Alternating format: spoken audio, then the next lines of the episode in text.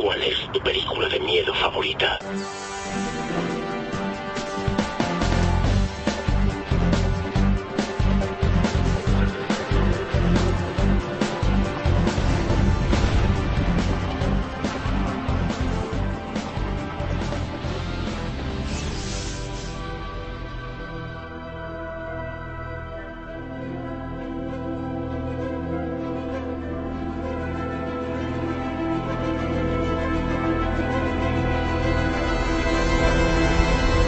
Bienvenidos a Cartera Límite Radio, bienvenidos de nuevo esta semana a vuestro programa favorito de cine, que esta semana tenemos especialmente lleno de estrenos, porque no solo os vamos a contar los estrenos de este viernes, comenzando por Código Fuente, el re- el retorno de Jake Gyllenhaal, sino que además os vamos a comentar los de este miércoles que viene, Juanvi, porque esta semana que viene tenemos una de esas semanas Pues que sí. se estrenan los Pues sí, miércoles. pues sí, pues sí, porque como siempre las distribuidoras aprovechando el tirón que tiene siempre Jueves Santo, Viernes Santo, pues esta semana que viene se van a estrenar en miércoles, miércoles 20. Juanvi Martínez, bienvenido al programa. Aquí encantado una semana más. Esta semana de nuevo nos traerá la selección de actualidad. Sección de actualidad y un rumorcito de lo buenos que os va a dejar con el culo pegado al De los buenos, buenos, de los de calidad, Juanvi. Eh, correcto. Yo en español, bienvenido al programa de nuevo. Hola, hola, hola, ¿qué tal? Yo estoy en un sin vivir, no por puedo fin, por más. fin, Screen 4. Estoy ya que no duermo, no, no vivo. Estoy en el cine preguntando si ha llegado el rollo, ya la, la, la bobina. Digo, ha llegado ya la bobina porque quiero verla ya en primera persona. Yo John estoy estaba, emocionado. John estaba tach- tachando los días del calendario, Estoy esperando a, a sí. Screen 4. Wes, Wes, Wes Craven, forever, forever. Que bueno, que las críticas la han recibido Medianamente de, fo- de bien. forma mixta, como suelen decir los americanos, pero Joan tiene grandes esperanzas. Hombre, para ser una cuarta parte, pues está bastante bien, un 6,2, ¿no? no está mal. La han producido bastante rápido, ¿eh? Desde que dijeron que la Sí, iban a hacer hasta que ha salido, la han producido muy Menos rápido, ¿eh? de un año eh, desde sí. que se anunció la película, que empezó a rodarse en junio, me parece. ¿Con qué presupuesto has hecho al final? 40 millones de dólares contando eh, producción y, y para gastarse en publicidad. Que es para una película en teoría independiente, es un, es- está junto con la, con la tercera parte a nivel Bueno, de bueno. Scream es que está a mitad de camino entre independiente y gran producción, porque No, no, no, bueno. es independiente en producción, Mm. pero tiene tanta fama detrás. Exacto. que- La primera costó 14 millones de dólares, la segunda costó 24 y la tercera costó 40. O sea que sí que ha ido incrementando, pero se puede considerar que serie B a nivel de producción es bastante aún para... Eso sí es de los Weinstein. Los Weinstein pasta tienen. Bien, es uno de los estrenos que llega el miércoles. También vendrá la película de Águila Roja, una serie que yo sé que tú eres fan, Juanvi. Pues sí, porque yo no sé por qué, pero a mí y todo lo que tenga tíos saltando con máscara y katana me mola. Otra Eh, película que pues, también eh, han producido muy deprisa, ¿eh? Sí, sí. Pues sí, también han producido muy deprisa porque además mm, básicamente es que ya lo tenían hecho todo los decorados para la serie, traje, ropa y lo único que han tenido que hacer es inventar una historia e incluir unos cuantos personajes más, la Sí, verdad. además de que sabemos de primera mano, porque conocemos a, a una actriz de la serie, que trabajan muy, muy deprisa en la serie. Pues la verdad que sí, chicos, porque aunque ahora mismo la serie esté parada a mitad de la tercera temporada, que no se sabe si luego cuando vuelva volverá como cuarta o harán tercera temporada, segunda mitad, ya os podemos decir de buena mano que están rodando capítulos ya pasadas de la cuarta. Bueno, Joan, te has pasado el fin de semana en el cine, prácticamente has visto todos los títulos importantes de que se estrenaban en, en cartelera. Haznos Sí. un repaso. Entré el viernes y salí el domingo, o sea, literalmente. pues mira, pues Así que a- si, si visteis en el cine a un chico con un saco de dormir, era él, era Joan. Era yo, era yo, sí, y con las palomitas también. Pues nada, fui a ver primero la de Soy el número 4. Eh, vosotros, bueno, soy una película que, bueno, tenía ganas de ver para entretenerme un poquito. Pues bueno, la película, pues bueno, a mitad de película flojea un poquito, pero bueno, al final es bastante... Es un crepúsculo de ciencia ficción. Sí, es un crepúsculo Harry Potter eh, con, con extraterrestres y tal.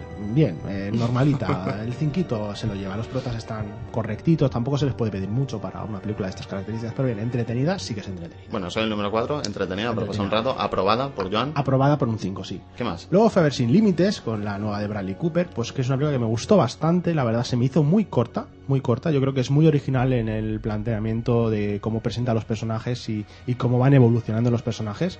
Robert De Niro, la verdad es que lo han puesto muy mal y yo creo que la película está, está bastante bien, es verdad que su personaje a lo mejor no no tiene mucha en parte repercusión, pero yo creo que el, el actor es un actor muy muy muy profesional y él está como mínimo decente, o sea que es algo a tener en cuenta. No es que lo habían puesto tan mal que me había digo a ver si está este hombre para morirse de lo mal que está, no está bien en la película. Han dicho, han dicho que la historia está muy bien, pero que Mm. la película la desaprovecha un poco, ¿es cierto? Eh, yo entiendo por qué lo han podido decir. Puede ser que a mitad de metraje a lo mejor y incluso ciertos personajes que no le encuentren el punto a la historia o que no estén muy, eh, en fin, no sean personajes que estén metidos un poco con un colador, ¿no? En la película. Pero aún así la película yo creo que no se resiente. Aparte yo recomiendo porque hay una escena final eh, que es bastante heavy, violenta. Yo estaba en el cine rodeado de gente mayor porque la gente mayor como no sabe lo que va a ver, se mete en lo primero que va a ver y estaban, ay señor, Dios mío, no sé qué. Yo decía, señora, a ver, ya pones la calificación es para 13 años, pero un poquito de violencia se te tiene que salir, es, es, es, inevitable. Y bueno, luego ya iba a ver la de... ¿Qué, qué, nota le pondrías a, a Limitless? Eh, un 7. 7. Bueno, si el límite es un 7, o ya en español. Luego, bueno, iba a ver ese mismo día la de la de la Legión del Águila, pero por un problema de proyección a mitad de película nos tuvimos que ir de la sala. Entonces... Eh, sí, sí, nos lo ha contado antes de entrar al programa. Sí. ¿Pensabais que no se podía quemar un proyector? Pues se puede, sí, se puede sí. quemar. Empezaba se puede quemar. Oler a... Mira, otra, otra ventaja de los nuevos proyectores digitales que no habíamos pensado, Juanmi, mm. que no se puede quemar el... Pero se, se puede seguir fundiendo la bombilla. Exacto. Bueno. Eh, lo, me tuve que esperar y me fui el domingo, hice doblete. Primero fui a ver eh, La Legión del Águila y la verdad es que es una película que, que me sorprendió porque yo esperaba ver a lo mejor la típica película de batallas, sobre todo es lo que anuncian un poco de romanos, batallas, pero no, es una película muy pausada, muy tranquila, es una historia de personajes eh, que van evolucionando y la verdad es que la relación entre ellos dos es una relación también bastante rara, pero a la vez interesante para la película. ¿no? Hombre, yo he podido comprobar que está basado en una novela porque sí. el otro día paseando por una librería lo vi sí. y tiene la última moda esta de poner, de sacar las novelas a posteriori que la película mm. con la portada de la carátula sí, de con el la cartel, peli. Con el cartel de la peli. Sí, sí, sí, exacto. Eso lo han hecho en Mundos de Coraline, lo han hecho, eh, lo hicieron en la de expiación, en todas las películas así que se basan en novelas. Lo, Me, lo los hombres que miraban fijamente las cabras exacto. no está publicado hasta después del estreno de la película. La de Pan Negro le hicieron una nueva portada. Sí. Mm. La película está la verdad, bien. Es una película que se sigue bastante bien.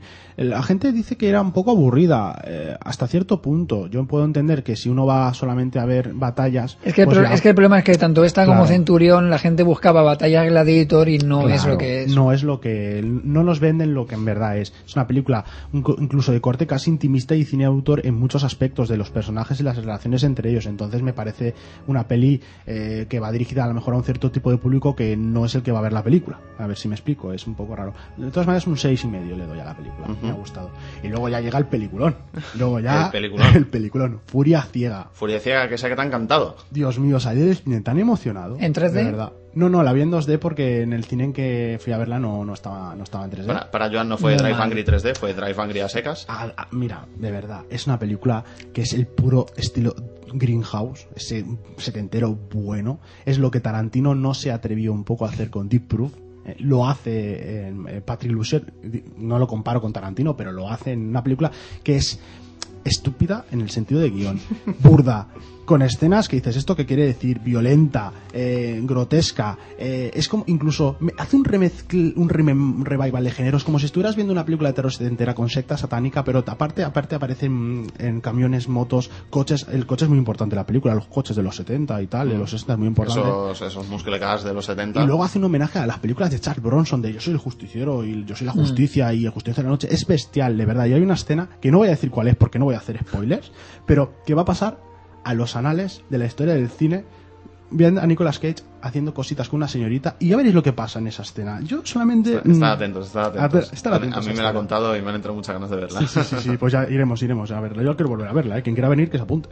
Sí, sí, entonces, bueno, eh, dejemos claro una cosa, que tú a mí me has dicho al principio del programa. No es una buena película, pero es tan tremendamente divertida que merece la pena a ver, verla. no es una buena película porque evidentemente es una película que, que, que, que es eh, absurda incluso en la trama, pero es una película que como no se toma en serio a sí misma, puedes disfrutar de ella de una manera eh, espectacular. Yo le doy un 9, y te lo digo así, un 9 le doy a Ciega. Bueno, Joan le da un 9, la crítica no era lo mismo, pero, pero Joan le da, le da un 9. Entonces muy recomendado, de verdad. Para mí, de... para los que les gusten las películas Greenhouse, Planet Terror, eh, Deep Proof, todas las películas de los 70, los eh, Charles Bronson, las películas un poco sin, sin sentido, sin guion incluso, yo, muy recomendable.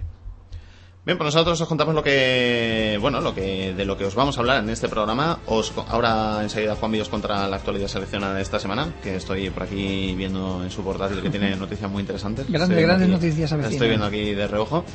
En nuestro desguace os vamos a hablar de la joven protagonista de Caperucita Roja, de Amanda Seyfried. Amanda Seyfried. Qué mona. Os contaremos todo sobre ella en nuestro desguace. Una actriz bastante desconocida, bastante desconocida no solo por su juventud, sino por sus inicios. que- Pues sí, porque ha hecho cosas muy independientes y ahora parece que está saltando un poco a lo que es el más media de producciones ya de más envergadura.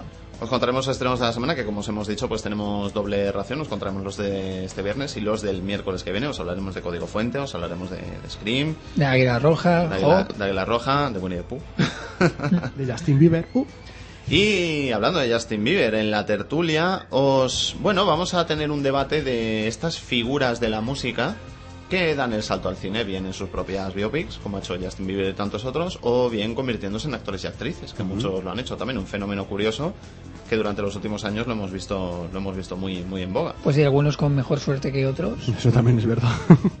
Pero es muy interesante, sí, hablaremos un poquito, profundizaremos porque tenemos datos que a la gente yo creo que le va a gustar, lo que vamos a decir. Así que sin más, comenzamos el programa y os vamos a poner al día de todo lo que ha pasado en Hollywood y fuera de él en la actualidad.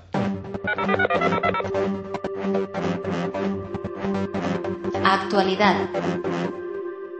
Pues bueno chicos, y sin más dilación empecemos con la noticia porque esta es un pelín sorprendente porque DreamWorks prepara eh, Real Steel 2 y está ahí diciendo, bueno, ¿y esa noticia qué tiene que ver? Pues si os decimos que la primera parte se estrena en octubre de este año, Claro, es una, es una película de la que estuvimos hablando bastante en la época del Conecta Cine porque nos llamó mucho la atención, la llevamos siguiendo desde sus inicios. pues sí. A mí me llama la atención porque es una película por la que mucha gente no ha dado un duro. Es que realmente, salvo los círculos más cercanos, vosotros que nos escuchéis y poco más, todavía nadie, mucha gente no sabe la existencia de esta película, porque ¿de qué va la peli?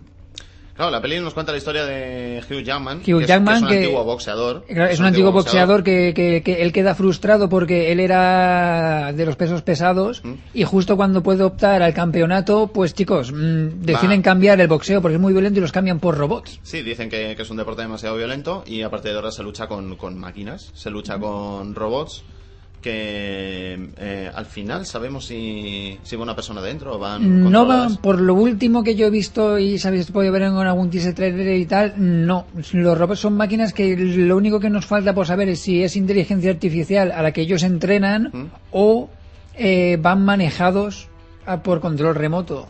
Es que, es que por lo poco que se ha visto de la historia aún no tengo ni idea de ese dato. Es lo único que falta por saber. Pues este es el argumento de la película. Aparece también el hijo de Hugh Jackman, que se pone a trabajar con él, construyen, trabajar con construyen él. su propio robot y bueno, se quieren optar, quieren optar a la máxima categoría de, de esta lucha de, de robots. Es un concepto interesante. Es Hugh Jackman, Sí, por ¿no? eso que, no. que bueno, que Hugh Jackman, que narices. Pero es una peli que, que no sé, que no está, no está la gente muy esperanzada con ella. Y ya están con la segunda, Juan Sí, sí, eh, está, está contratado, parece que no va a ser el de la primera porque tampoco se sabe bien, pero ya, ya tienen previsto una segunda parte ahí, ya hay, ya hay guionista contratado, no se sabe quién es, pero está contratado. ¿Algo, ¿Algo sobre la fecha de estreno? No, la primera se estrena el 7 de octubre de este año, una hipotética segunda, vete a saber. Como, como pronto 2013, claro. Como, como pronto, a no ser que ya de repente las hicieran las dos seguidas o usaran descartes para Sí. ir avanzando o algo raro. Sí, porque aún están rodando la primera, ¿verdad? Mm, ¿O están en postproducción ya? Yo creo que estarán ya en postproducción para poner a los robots y demás. Mm, No se sabe nada de las Es que etapas de Es grabación, algo pero súper extraño que una película que aún no la han testado. ta- ta- Hombre, ta- yo en te una puedo- No es la primera vez que lo vemos esto, ¿eh? Ya, Mm, pero- no porque no porque lo último es que ya hay guionista para una segunda Amazing Spider-Man que se estrena el primer año que viene y también hay guionista para una Capitán América 2.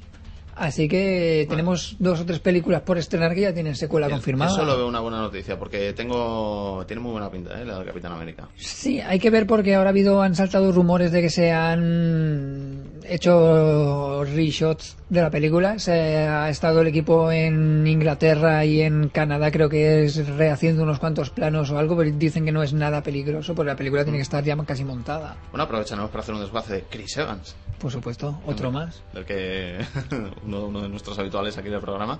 Bueno, pues Real Steel 2, veremos qué tal. Tengo ganas, tengo ganas de ver la. Sí, no, la no, primera, yo tengo ganas de ver la primera porque puede ser una el inicio de una nueva gran franquicia, otra más para Hugh Jackman y le vamos contando al chico. Cuéntanos más cosas, Juanmi.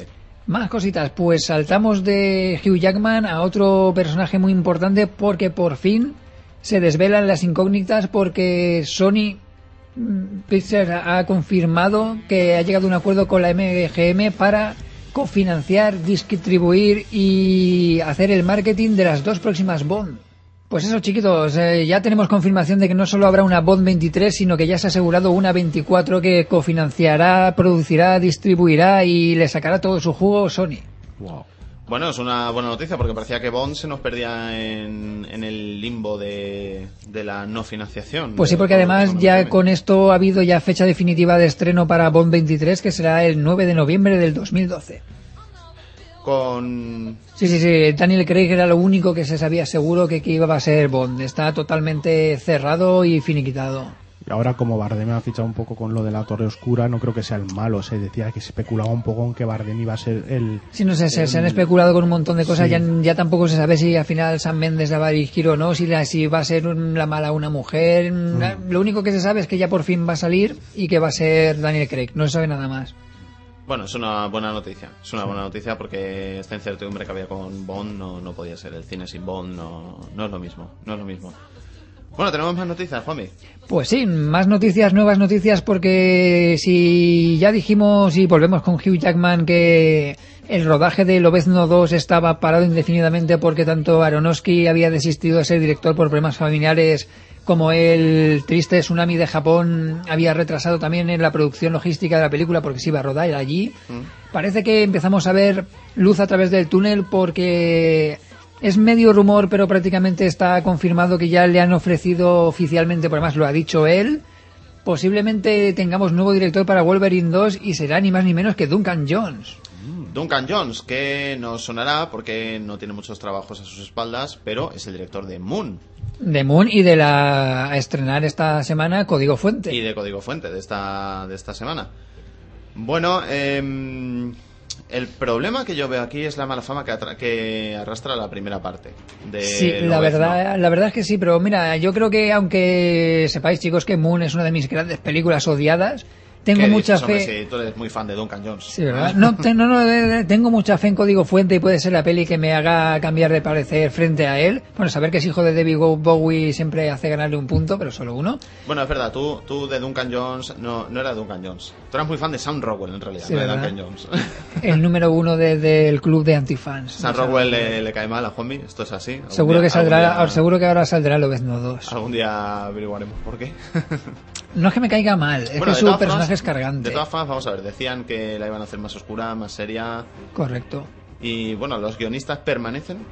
Sí, sí, no, no, todo sigue igual. Lo único que, que faltaba director y saber si al final la harán en Japón o no. Porque la idea de la película, se va, su historia la basa en Japón. Lo que pasa es que ellos querían rodarla en Japón de verdad. La cuestión es que ahora, tal y como está el tema, no sé si lo harán en otro sitio haciéndolo pasar por Japón o qué. Bueno, quizá no les quede más remedio, claro. Pues posiblemente, aunque yo creo que para el país sería un buen acicate, sobre todo económico, que se rodara allí la Sí, película, claro, la cual- verdad. cualquier cosa ahora que les pueda venir, les viene. Incluso, les incluso hubo un primer rumor de que se iba a rodar en japonés y la película iba a ser en japonés subtitulada, pero fue lo primero que se tiraron para atrás. Pero bueno, ahora con Duncan Jones ahí, si realmente la va a dirigir y le dejan meter mano a su gusto, quién sabe. Bien, veremos qué pasa. ¿Qué más ha pasado esta semana, Juanmi? Pues ya como cierre y buen broche, una buena noticia, porque si ya nos cabreamos cuando dijimos aquí que el Tito Stallone no iba a dirigir Expendables 2, Los Mercenarios 2, ahora parece que sí. ¿Qué dices? Sí, porque la, notición. porque la cuestión es que de la última película que iba a hacer eh, Stallone, que ahora no me acuerdo cuál es, que, que se digamos que se ha retrasado un poco porque el tío que le va a dirigir desistió y demás. Mm, ¿Cuál era? Sí, la comentamos. Se llama Headshot o Killshot o algo acabado en Sí, shot que era de o acción, que era de acción y iba a ser el, el protagonista de nuevo, sí. Pues sí, pues eso, pues ahora que el director de esa película, que era Wayne Kramer, ha dicho de que no la va a dirigir y eso ha dejado un tiempo de incertidumbre que no sabe qué va a pasar, pues parece que sí que va a poder dirigir Los Mercenarios 2. Va a aprovechar ese hueco que le ha quedado. Va a aprovechar el hueco. Bueno, bueno, bueno. Bueno, es una, es una muy buena noticia. ¿Se va sabiendo algo del casting nuevo? No, en teoría todos los de la primera repetirían. Pues tengo, tengo ganas de ver una peli entera a Dolph Lundgren, ahora que puede, que va a poder y tal. Y como incorporaciones nuevas, pues se seguía rumoreando que, que Bruce Willis va a ser el malo general de toda la película, que Stallone, digo, digo que Schwarzenegger, Schwarzenegger. podría salir también en ella como el comando que apoya al malo, por el rollo de la, de la rivalidad entre él y Stallone, y que Van Damme ya ha dicho que si Steven Seagal no está, él estará. Eh, ¿Con cuál te quedarías tú de los dos? Yo me quedaría con Van Damme. Con la Van verdad Damme, es que Van. Damme va bastante más juego. Y yo, yo creo incluso el punto cómico de Van Damme es mejor que el de Steven Seagal, que todos sabemos. Sí, sí, bastante mejor. Yo le veo a Steven Seagal en realidad, y que me perdonen los, los muy muchos fans de Steven Seagal, un poco soso, ¿eh? Bueno, aparte que es un poco soso, en Machete ya salía demasiado fondón. La verdad, todo hay que decirlo. Bueno, yo creo que ahora que Stallone vuelve a estar en la dirección, va a, haber- va a ser mucho más fácil Hombre, reunir a, yo creo que sí. a muy buen Recordemos que la mejor película de Steven Seagal para mí y para muchos es la el- Alerta Máxima. Alerta Yo creo Máxima. que es la mejor que ha hecho, la más entretenida, las demás. A partir de ahí ha ido a menos, ¿tú dirías, Joan? Ha ido a menos, no, Hombre, ha ido a- a- alerta, abajo, abajo. alerta máxima 2 aún valía la pena. Hombre, porque salía Catherine Hegel haciendo de su sobrinita. Y tío, en el tren, ay, que me secuestran. ¿Cómo no? Bueno, y en Alerta Máxima 1 siempre recordaremos la escena de Erika Leniak saliendo de la tarta. Ah, es verdad, sí, sí. Bueno, como siempre, concluimos la actualidad con tus rumores, Juanmi. Con mi Has rumor. traído un rumor. Sí. Y el rumor, importante. os he dicho que os iba a dejar con el culo sentado en la silla porque es ni más ni menos que ya hablamos aquí del futuro remake del Cuervo. Con, si no cambian las cosas, Juan Carlos Fresnadillo a la dirección. Y ahora se ha rumoreado, y es un rumor bastante fuerte, que le han ofrecido el papel principal de Eric Draven, el que maravillosamente hizo el Fallecido. tristemente fallecido en el mismo rodaje Brandon Lee, Mm. a Bradley Cooper. Mm, Ojo, nuestro Bradley Cooper, que está últimamente que no para, lo decíamos en el programa anterior. Con maquillaje estará muy mono. Eh, pues yo no le veo, fíjate. No Yo- sé, yo no le veo- Le veo demasiado chico guapo de Hollywood para hacer del cuervo. Es que la verdad es que yo lo veo demasiado normalito para un papel que requiere mucha acción física, porque hasta el momento lo más que le hemos visto así a un poco a lo bruto es en el equipo A, Sí. así manejando armas y demás, pero no creo que llegue a lo que se necesita para el papel del cuervo. Hombre, Bra- Bradley Cooper yo creo que es un actor que físicamente, no sé si es bueno o malo, es bastante grandote. Eh, tiene, es bastante, Mm. tiene un cuerpo bastante grandote, es Sí, un bastante muy fuerte. escultural, ¿eh? Sí, Sí, entonces el- no sé yo para a lo mejor el tipo de perfil del personaje si sería el más adecuado. ¿Sabéis un amigo que me dijo? Es una, pro- es una propuesta arriesgada pero interesante. A Johnny Depp como el cuervo. Sí. Pasa es que Johnny Depp ya los tics que tiene a lo mejor. Bueno, también me dijo Nicolas Cage, después de escuchar el, el desguace nuestro. Pero es, que, pero- que- pero es que hay que decir que es que Johnny Depp mm, tiene siempre ha hecho muy buenos papeles, pero últimamente, aparte que últimamente le da un toque de Jack Sparrow a todo, porque hasta en The Tourist tiene un toque Jack Sparrow, Sí, sí, sí. tiene como un deje que ya parece que no se Bueno, lo quite. Habría que preguntarse si Jack Sparrow no tiene un toque Johnny Depp, más bien. Pues, pues a lo mejor, la verdad. Es que hay que decir que, eh, mm, yo que sé, maquillado dentro de lo que es la estética del cuervo y tal, puede que pegaría porque siempre le pega, pero yo no lo veo. No. No sé, y, ¿a- y a qué Bradley Cooper, ¿A quién pondrías tú, Jan? A Bradley Cooper eh, estamos más o menos de acuerdo hombre, que no, no hoy en día, hoy en día es por supuesto que, que yo pondría a Sam Worthington y si no puede estar él, que lo haga Chris Evans. Pero bueno, Por ejemplo, ya, por ya ejemplo, poniéndonos tontos. Por ejemplo. Pues yo, si te digo la verdad, y a lo mejor me vais a matar. Yo ahora se me, est- me está ocurriendo Aaron Eckland, tío, no sé. Demasiado Aaron- mayor. ¿Tú crees, Juanmi? Sí, yo creo que Aaron Eckhart ya se pasa de mayor. no está totalmente fuera de lugar, ¿eh? No estaría fuera de lugar, pero yo creo que se pasa de edad Es y de, cuestión física. Me lo acabo de imaginar con el pintalabios así. Y, y digo, lo veo, lo veo, lo veo. Bueno, iba a decir Heath Ledger, pero eso es un poco... Eh, no, creo que llega un poco tarde. Oye, En fin, después de este pequeño toque de humor negro, ¿cómo, Sí, echamos, cómo echamos de menos a Heath Ledger, Pues eh? sí, la verdad es que sí. Bueno, queridos oyentes, ¿a quién pondríais a vosotros a interpretar al cuervo? A mí, ¿Nos, a mí, a mí, ¿nos a mí. queréis contar algún rumor que hayáis oído? Queremos que queréis que Juanvi le dé un grado de confirmabilidad, ¿vale? Que por cierto, ¿qué grado le darías a este rumor? Hace mucho que no lo decimos esto. Pues hombre, yo le daría un 6 alto rozando con un 7, ¿eh? porque la cosa parece que va bastante en serio. Es bastante posible, ¿verdad? Sí. Hombre, es una oportunidad para Bradley Cooper de hacer un título que puede convertirse en de culto de nuevo. Entonces. Pues no- básicamente y, y prácticamente ser superestrella en solitario, porque hasta el momento en todas sus películas ha estado mm, como muy coral, porque, Sí, porque hasta incluso en la de Sin Límites, como aparecía Robert De Niro, pues. claro, correcto, como digamos que siempre tal. Esta, este sería la, la piedra de toque de, de- de saber realmente su calidad. Aunque hay una cosa que no me ha gustado y es que en el póster de Sin Límites Mm. eh, hace una Tom Cruzada, que es salir su cara ahí enorme en el póster y... Pero bueno, Sí. pero bueno, puede ser una coincidencia. bueno, queridos oyentes, pues eso, que nos podéis mandar un mail con cualquier comentario sobre las noticias, cualquier cosa que queráis saber, un rumor que habéis oído y no sabéis si creeroslo o no. Podemos hacer aquí, tenemos a Juanmi que hace unas excelentes labores de investigación y os puede dar una respuesta aproximada. Por supuesto. Solo nos tenéis que mandar un email a carteleralimiteradio.com y lo leeremos aquí en el programa, en nuestra sección de, de los emails. Y si no, podéis entrar al Facebook de Cinelimite.com. y pues bueno, allí mismo también en el, en el muro nos podéis, nos podéis dejar un comentario, nos podéis podéis preguntar lo que queráis. Correcto, y podéis ver los últimos trailers a medida que se vayan colgando, los iremos poniendo como el de la nueva peli de Will Ferrell. Entrar al Facebook de cinelimite.com y echarle un vistazo que vais a flipar. Y cuando veas Screen 4, lo primero que pondré será en el Facebook de Cine Límite. Sí, la he visto, la he visto, la he visto. Nosotros vamos con el desguace de la semana en el que os vamos a hablar de una de nuestras jóvenes actrices rubias favoritas ahora mismo y cada vez más, cada año que pasa más, que como es Amanda Seyfried en nuestro desguace. El desguace. Amanda Michelle Seyfried, nacida en Allentown, Estados Unidos, otra americana de nuevo. Por fin. Juanmi, que, que estabas tú quejándote últimamente de que solo había canadienses. No, pero es que, es que os habéis dado cuenta que, que de los 10 últimos que habremos nombrado, A- a Juanmi- 7 eran A, canadienses. a Juanmi es que le chocó que Natalie Portman, Natalie Hessler, fuera, fuera, fuera israelí. Pues, No es, me chocó más que Michael J. Fox fuera canadiense. pues es como Olivia de Havilland, que era, jap- nació en Japón. Amanda Seyfried, de Allentown, Estados Unidos, nació el 3 de diciembre de 1985, tiene 25 añitos nada más. Es actriz, también cantante, y fue modelo desde los 9 hasta los 17 años. Fue modelo infantil. Actualmente ha estrenado Caperucita Roja. Y bueno, desde niña sus característicos rasgos, estas facciones faciales tan, tan características que tiene, llamaron mucho la atención a los medios publicitarios y comenzó su carrera como modelo infantil con 9 años, como ya hemos dicho comenzando la interpretación dos años más tarde, motivada por una curiosidad que ahora os contaremos de ella. Durante su adolescencia se preparó recibiendo clases de voz y de ópera y con un preparador personal de Broadway, así cualquiera, ¿verdad, Joan? Hombre, bueno, una preparación de lujo para Amanda Seyfried. Su primera interpretación fue en la pequeña pantalla, con un papel no acreditado, en una telenovela americana muy popular de la época, que era Guiding Light, que nunca vio versión española. Menos Y mal. después, y después continuó trabajando en diversas series de televisión hasta 2003, cuando apareció en Chicas Malas, Mean Girls, de Mark Waters, interpretando a Karen, una de las acompañantes de la líder de, de las Chicas Malas. peliculón, peliculón. Seyfried comentó- comenzó a ganar popularidad en Estados Unidos y en Hollywood gracias a una serie, no a una película, gracias a la serie de HBO Big Love en 2006, que hablaba de una familia de mormones y ella era una de las hijas.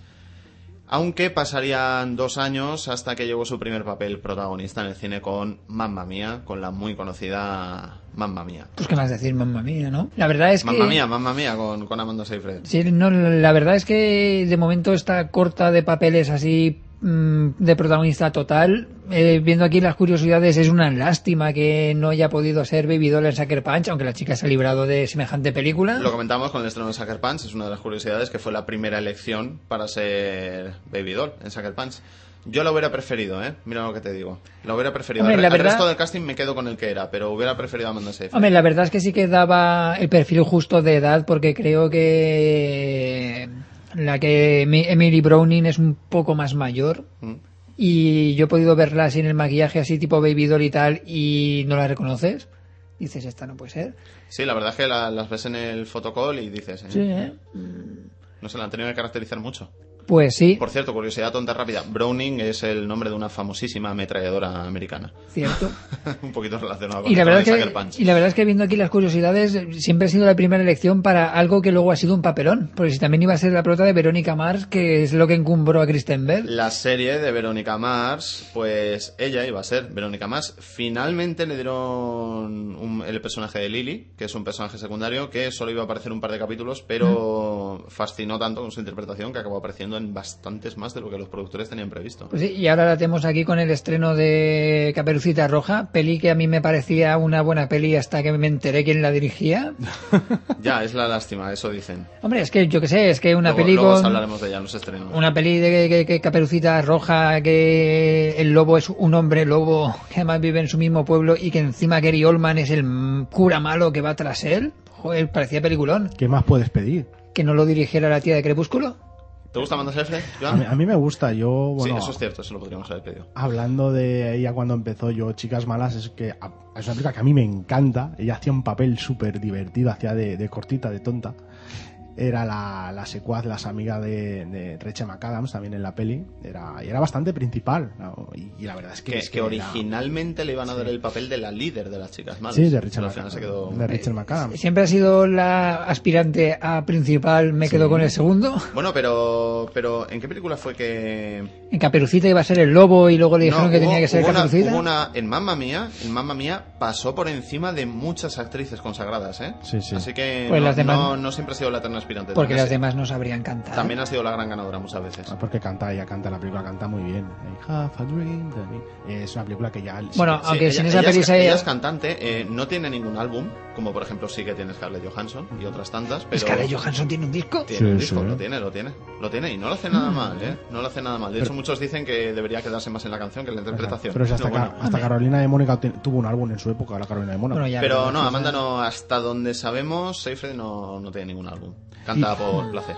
Yo también recomendaría de ella una película que pasó aquí muy inadvertida, que es Alpha Dog, que es una película de corte independiente que sale con Justin Timberlake, Dirigida por Julie Beckley. que sale también el Bruce Willis, me parece, y Sharon Stone, que está también muy bien, que es una película durísima y donde ella la verdad es que le da le da un aire de luminosidad en las escenas que sale y te no sé, a mí cuando la vi y vi su personaje y la manera que tenía de interpretarlo, dije, madre mía, esta chica está consiguiendo algo muy muy difícil, ¿no? Que es que una persona se pueda quedar prendado no solamente de la belleza física que tiene, que es evidente, sino también de- del, del propio personaje, ¿no? Le da una vida y una vitalidad increíble. Es una película que yo recomiendo. Y luego a mí Jennifer's Body, que es una película que tuvo también muy malas críticas, pero a mí me parece una película no solamente me parece buena película en el concepto, sino que me parece Sale en Jennifer Body. Sí. Yo, yo en su día, yo en su día ya lo dije, Es la- una, una película Jennifer's Body protagonizada por Megan Fox, acaparando el póster de la película, Amanda Seyfried no salía por ninguna parte, pero que totalmente Amanda Seyfried se hace con la película sin, sin vamos, que Vamos. hay momentos en los que Megan Fox realmente coge a, Megan parece que solo está ahí para dar la imagen. la coge, la, la descuartiza, la, hace- la, la hace la parrilla, se la come con patatas. literal- Completamente. Literalmente. Aunque eso es verdad, Megan Fox también hace,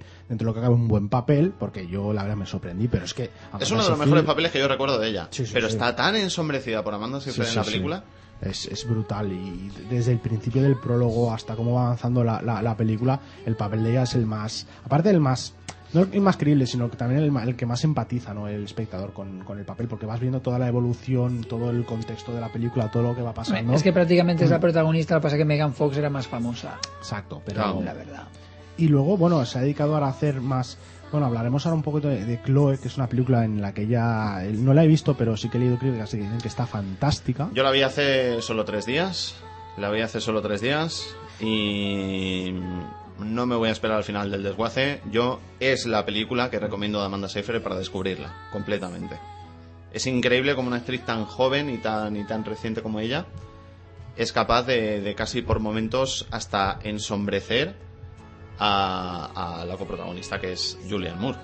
es, es increíble, completamente. Bueno, y también está haciendo, bueno, esta película es más. mm, Más, más bueno, de amor, querido John, la de Cartas a Julieta, en fin, un tipo de género ya muy, eh, de, mm, a lo mejor juvenil, ¿no? La típica película de adolescentes. Querido John es la que sale con Channing Tatum, que el tío se va a la Sí, guerra y va por la carta, ¿no?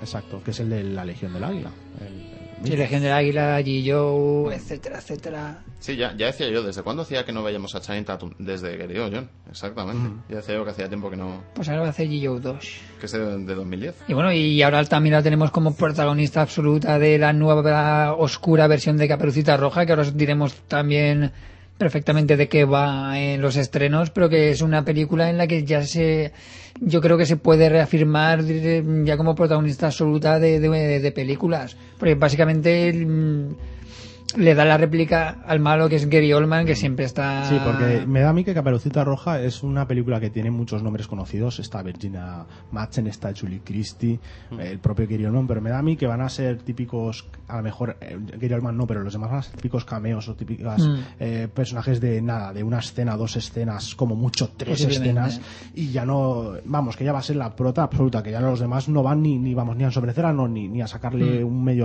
árbol, porque vamos. Es una, es una actriz con una mirada muy especial, con una expresividad muy especial. Los directores la aprovechan mucho, hacen muchos primeros planos de ella. Si- Es que, es que yo creo películas. precisamente que, que Zack Snyder la quería de Baby Doll por eso. Tiene, tiene una interpretación muy como... mm, no sé si decir inhumana o sobrehumana. Parece como que no sea de este mundo ella a veces en las películas, como que haya venido de, de un mundo fantástico con esa mirada tan, tan especial que tiene.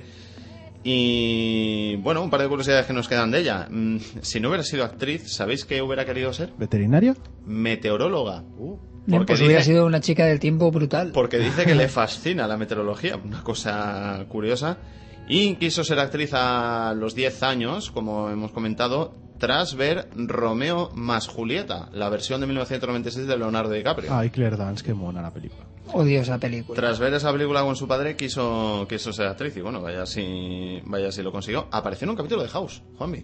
Sí, la verdad es que yo he visto muchos capítulos de House, pero ahora mismo no la ubico y seguro que si he visto ese capítulo no se me habría olvidado. Apareció en un capítulo de House en 2005 y hacía de Pam. No sabemos decir la temporada del capítulo concreto, pero, pero aparecía en él. La verdad es que también tenemos que ponernos un día a poner cameos de actores en series de televisión, ¿eh? que también hay para aburrir. No acabaríamos.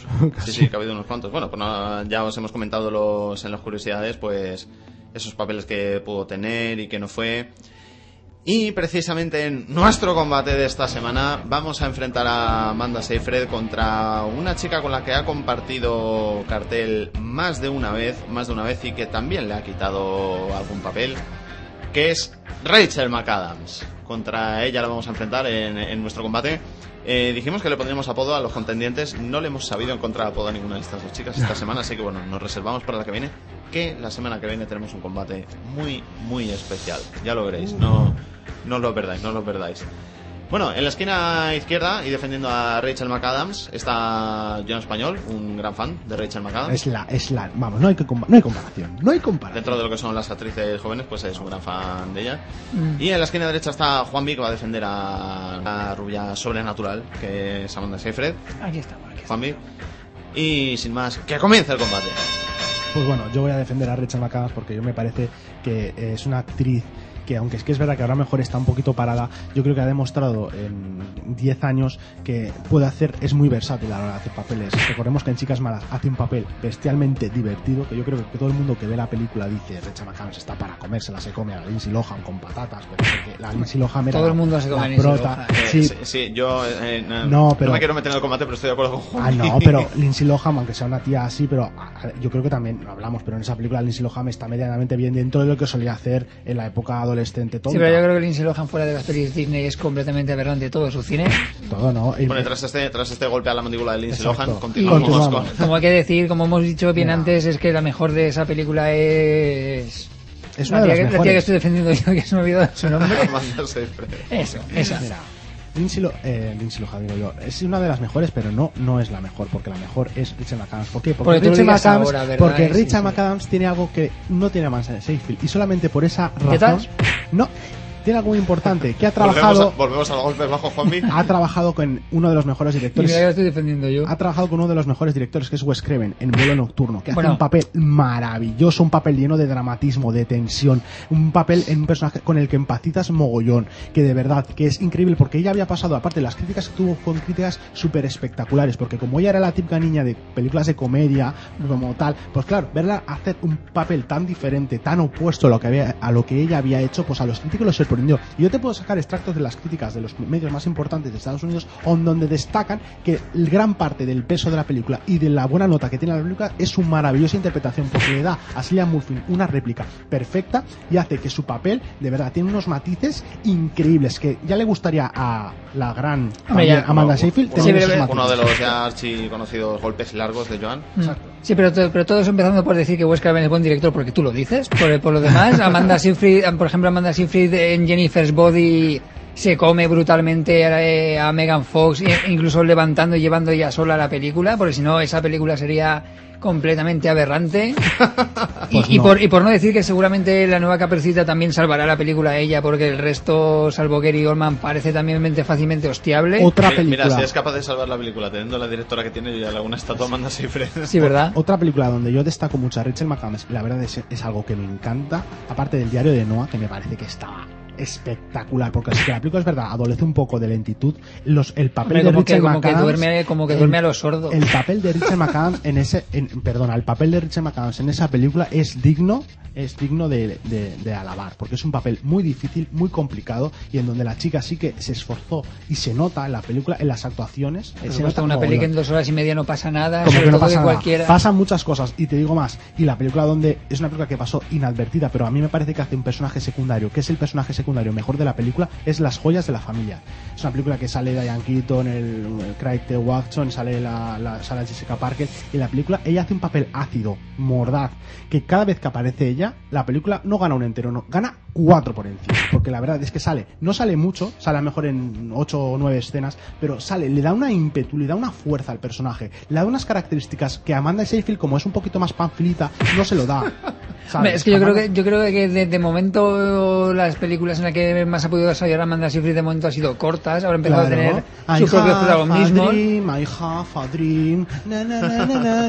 Ya sabemos- ya sabemos a ver, que- seamos sinceros, ¿por qué la cogieron para mamá mía? Porque era rubia, tenía los ojos azules y cantaba I have a dream un poquito bien y no desentonaba. Bueno, ya sabemos, Oye, oye, como ya si- sabemos que como- Joan Como si cantara así como cantaba ya fuera poco, ¿eh? ya sabemos que Joan odiaba, así que chicos ya No, ves, este tengo los, discos, perdido. tengo los discos de Ava. Lo que no me gusta es que mm, es que mm, en, re- en esa película Amanda Seyfried, aunque sí que es verdad que tiene un brillo, eh, yo creo que eh, ¿Tiene un se la come se la come el reparto, porque I have a dream Si, es que te- la si tiene un brillo es culpa del, del maquillaje. Exacto, es culpa del maquillaje y de las extensiones rubias también que se puso para la película. Creo que, creo, que, creo que el proyector en el que viste en el cine estaba un poco ¿Se mal. puso, se puso extensiones? Ella tiene el pelazo largo. Suyo, No, ya ¿eh? tiene pedazo largo. En esa película no sé si las puso, en alguna sí que ha tenido, pero en esa no. Bueno, No. chicos, ya veis que ya veis que tenemos que ir a los golpes envidiosos para No, golpes este envidiosos combate. no. Estamos haciendo una contraposición de carreras. Por Y supuesto, digo yo que la contraposición de Claro, carreras. yo te digo que Amanda Seyfried con 5 pelis se comía la otra con 15. ¿eh? Perdona, Rachel McAdams no se ha, se ha comido, no a 5, se ha comido a 15 como Amanda Seyfried. ¿Por qué? Porque ha tenido mucha más versatilidad que Amanda Seyfried. Porque de momento- en porque de momento no la Ay, dejado. ¿qué, qué hace ahora Amanda Seyfried? Caperucita roja. Ay, soy la buena del pueblo. Claro, Con pues, mi pues ya, pues, pues ya capita. ha pasado de cantar un Sí, musical claro. y, y a Y- y pelear te das cuenta, la carrera de Amanda Seyfried es una carrera que está derivando a lo sumamente comercial, o sea, cartas a Julieta, querido John, es una que cada vez Perdona, tiene menos perdona, rasgos. perdona, perdona, el diario de Noah que es... Pero no, el O diario sea, de va- es una que- película. sí. No, pero Claro, fue una película es más independiente. pastelaco no, comercial que sí, existe. No, Vamos, no. pa, el no, diario ya, de Noah ya. fue primero una película de muy bajo presupuesto, una película que no sabía si se iba a tener éxito o no, y fue una película que su, su éxito lo tuvo después de salir en DVD. Y Claro, te puedo dar fe de porque los cuatro, película que porque los después- cuatro que la vieron se la compraron dos veces. no, porque es una película que la verdad es que la dirige Nick Cassavetes, que es un gran director, padre, hijo de John Cassavetes, y hace un papel de Mm. dirección estupendo, además de eso. Bueno, bueno, final del combate, final del combate, que ya nos estamos desviando a, a los directores de las actrices. final del combate. Bueno, yo voy a dar como ganadora por puntos a Rachel McAdams, quizá ayudada por su mayor experiencia. No obstante, no obstante, como árbitro del combate, quiero dejar una declaración, quiero dejar una, una nota escrita y ¿Jurada es... o no jurada? Y es que si efectivamente Amanda Seyfried es capaz de salvar Caperucita Roja, que no vamos a hacer mucho caso a los críticos, la veremos y daremos nuestro propio criterio. También vosotros, oyentes, nos podéis mandar un mail de qué os ha parecido. Si Seyfried es capaz de salvar la película, mm, le voy a otorgar la victoria post-combate a, a Amanda Seyfried. Si es capaz de salvar Caperucita Roja, ella sola, con Ya su veremos, interpretación. ya. Pero ya veremos, ya veremos. Es un, es un reto difícil. Bueno, fans de Amanda Seyfried, ¿dónde vais a poder volver a ver a, a nuestra niña rubia? Pues va a ser en Now, ahora. Que será un thriller distópico futurista, que hacía mucho que no veíamos uno de estos y yo tenía muchas ganas de, de ver alguno en el cine. Dirigido por Andrew Nichol. Y el argumento, la verdad, es que es tremendamente interesante. Esto no solo vamos a aprovechar para contaros que es la próxima película en la que podréis ver a Seyfried, sino, sino también para hacer un micro avance, porque el argumento. ¿Cómo no nos hemos podido enterar de esta película, Juanvi? Resulta que en el futuro han aislado el gen que envejece, Hmm. han anulado el gen de, de que te hace pues envejecer y ahora en el futuro lo que tú compras es el derecho a seguir viviendo o no. Mm. Entonces Interesante, muy interesante. se trafica con una especie de créditos de tiempo que es lo que tú vas pagando para permanecer vivo y y ser in- inmortal mientras puedas pagar. Que es el canon por vivir. Algo no así. lo digáis Ento- muy alto. Entonces, claro, entonces las diferencias sociales entre los que tienen dinero y los que no, pues son más abultadas que nunca, porque los pobres acaban muriendo de viejos y los que tienen dinero son inmortales y Esto siempre me, jóvenes. me recuerda mucho a que otra película del director, que es el director de Gattaca, Andrew Nichol, y me recuerda mucho Gran película. gran película es un poco la contraposición a su a su a lo de Gattaca no que también los más eh, los que tenían dinero los que- son los que podían elegir un poco las características genéticas de Sí, los- básicamente, y que, y que solo tienen derecho, digamos, a ser ciudadanos Exacto, los que genéticamente perfectos y demás. ¿Ves? En Starship Troopers era mucho más fácil. Te alistabas dos años y ya eras ciudadano. Sí, ¿verdad? y, y compartías duchas Que nunca llegan a ¿Quieres explicar... ser ciudadano? Que nunca llegan a explicar qué es ser ciudadano, la verdad. Eh, hombre, Sí, es te tener- daba- tener unos privilegios como votar y ser persona. Sin desviarnos demasiado de, de Amanda Seyfried, podían votar, podían ser madre, o facilitaban Hmm. mucho las cosas para ser madre.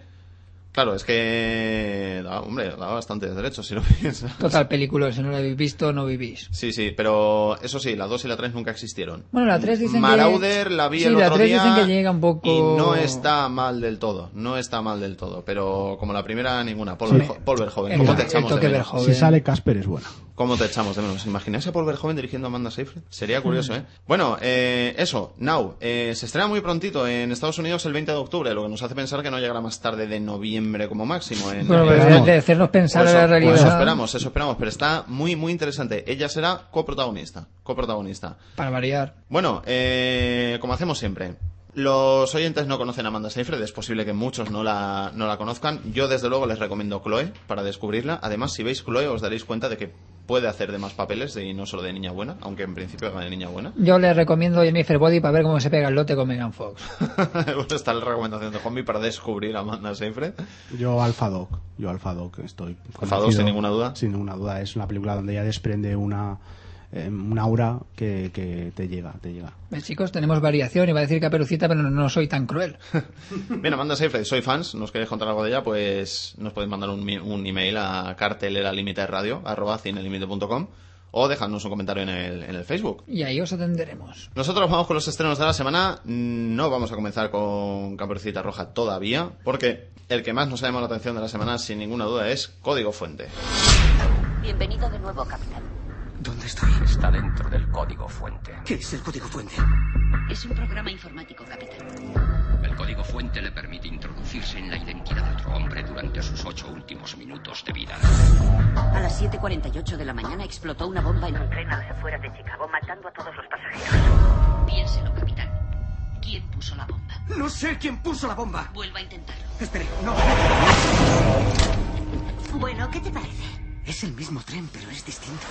Nos han informado de que habrá otro ataque dentro de seis horas. Si descubre al responsable, podremos evitar ese atentado. No podemos fallar.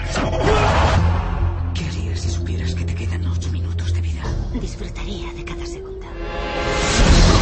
Quiero volver allí. Voy a salvarla. Puede, esto no funciona así. Cristina está muerta. No tiene por qué morir. No puede alterar esta realidad estando dentro del código fuente. Tengan la decencia de dejarme intentarlo. Déjenme hacerlo. Código Fuente, traducción perfecta del título original, Source Code. Acción, ciencia ficción, thriller de Aurum, dirigida por Duncan Jones de tu queridísima Moon, Juanmi. Bueno, una película muy diferente a Moon, ¿eh? Pero totalmente diferente. Pues si, si en Moon, digamos que solo había un personaje, en Código Fuente vamos a tener más de uno. Porque ¿de, de qué va Código Fuente, chicos? Pues Código Fuente empieza en un tren normal y corriente que va haciendo sus paradas y demás. Pero ¿qué pasa? Pues que de repente el tren explota. ¿Mm? Y cuestión, el protagonista es eh, el sargento Colter, protagonizado por Jake Gyllenhaal, que conoceréis de Prince of Persia y demás películas. Brokeback Mountain, Brokeback Mountain. Jake Gyllenhaal, que vuelve a la gran pantalla, tenemos ganas de verle de nuevo. Entonces la cuestión es, eh, ¿qué pasa aquí? Porque él de repente se despierta en- en el tren y el tren explota. Entonces la cuestión es que él es un super soldado que está en un programa secreto del gobierno en el cual te pueden hacer viajar atrás en el tiempo y entrar en el cuerpo y adoptar el cuerpo y personalidad de una de las personas que esté en el sitio donde tú quieras. Entonces la cuestión es que a él lo mandan al tren y tiene que ir saltando, porque solo puede estar ocho minutos y va saltando entre diferentes personas que habitaban en ese tren durante los ocho minutos anteriores al, a la explosión para intentar averiguar quién lo ha hecho.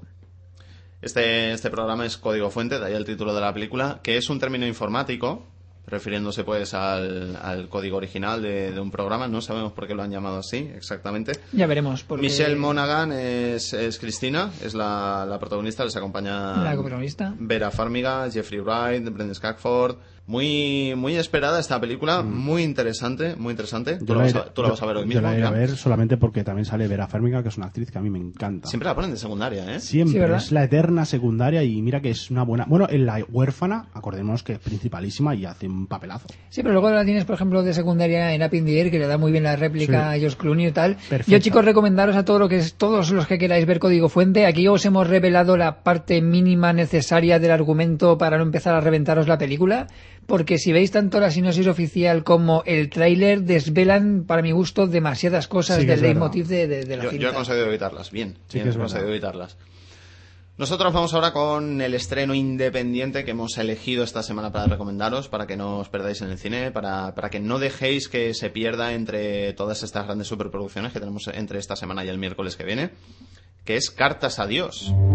Esperábamos mucho de ese nuevo tratamiento, pero por ¿Y desgracia, no hay otro. o- otro tratamiento? ¿Algo de que. momento no. Él lo sabe? Ah, no. Y no le diremos nada, jamás. Pero, ten cuidado, mierda. Perdone, no la he visto. Pues anda que no se me ve con este traje, ¿eh? Es mal hablada. Qué coñazo de niño. Me hace caer y encima me insulta. Venga, largo, enano. Señora, ¿Qué? ¿cuál es su profesión? Luchadora de catch. No me lo creo. ¿Quieres que te zurre y te lo demuestro? No me busques, ¿eh? Que la mano se me va sola. ¿Quieres hablar con alguien? Quiero ver a la mujer de rosa. Ah, no. No, no, no, no, no. Odio el olor de los hospitales y las enfermedades me horrorizan. Sobre todo el cáncer. Mire, solo mencionarlo ya pienso que lo Ha tengo. pedido verla. Si estoy aquí es solo para vender mis pizzas. Solo para eso. Luego hablaremos de eso. ¿Me visitarás a menudo? Sí, he llegado a un acuerdo con el doctor y vendré a verte a diario. Es genial. ¿Quién te cae bien? Bacon, palomitas, ¿Y las niñas? Piggy Blue. Dame un mes. Bueno, mira, por ejemplo, a partir de hoy vivirás cada día pensando que ese día cuenta por 10 años. Dentro de 12 días tendré 120 años. Sí, qué vida, ¿eh? Querido Dios, me llamo Oscar. Es la primera carta que te envío porque... Sabemos por su carta que ha descubierto la gravedad de su estado. ¿Queréis decirme algo especial? Estoy cansado. ¿Cansado? A ver qué edad tienes. 18 años. ¿A los 18? No se está cansado. ¿Te gustaría que te adoptara? Te quiero, lo sabes. Querido Dios, gracias por dejarme conocer a Oscar. Me ha llenado de amor para todos los años que me queden por vivir. Cartas a Dios. Eh, el título original sería Oscar y la Dama Roja, o la Dama de Rosa, no sé traducirlo exactamente. Es un drama de Karma Films francés dirigido por Eric Emmanuel Smith. Está protagonizado por Michel Larocque, Amir, Amir que no sabemos quién es porque no tiene apellido, Amir Akasar, en fin, actores de actores franceses y, y belgas en su mayoría. Y bueno, cuéntanos, Joan, cuéntanos porque este es el, el estreno que no, Sí, no queremos que perdáis. Es una película que ha tenido muy buenas críticas. La película, sobre todo, es más belga que francesa, pero el, el argumento es sobrecogedor, ¿eh? Sí.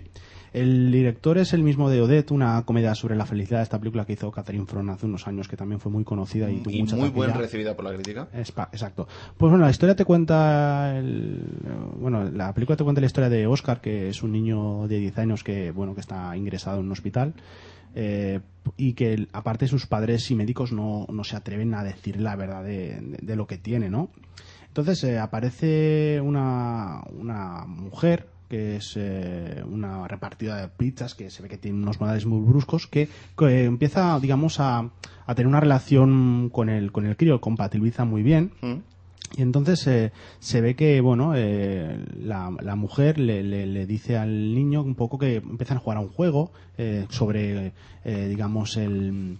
eh, que cada día que van pasando van siendo van pasando años no y es como si él se fuera haciendo mayor un poco para que el niño tuviera Sí. una Inician un juego Sí. que consiste en que cada día él tiene que hacer como si viviera 10 años. Exacto. Y lo tiene que contar y sus Y a- experiencias. A raíz de ahí le, Así que imaginaos el poco tiempo que le queda al pobre chico. le anima a escribir, a escribir unas cartas, eh, que por eso la película se llama Cartas a Dios, a Dios, pero Dios es como a cartas a alguien, ¿no? Contándole un poco su cómo se siente, eh, en fin, experiencias sobre su vida, sobre sus sentimientos, ¿no? Es una película tremendamente dura y eh, tiene unas críticas, digo, muy buenas en tanto en Bélgica como en Francia y aquí en España.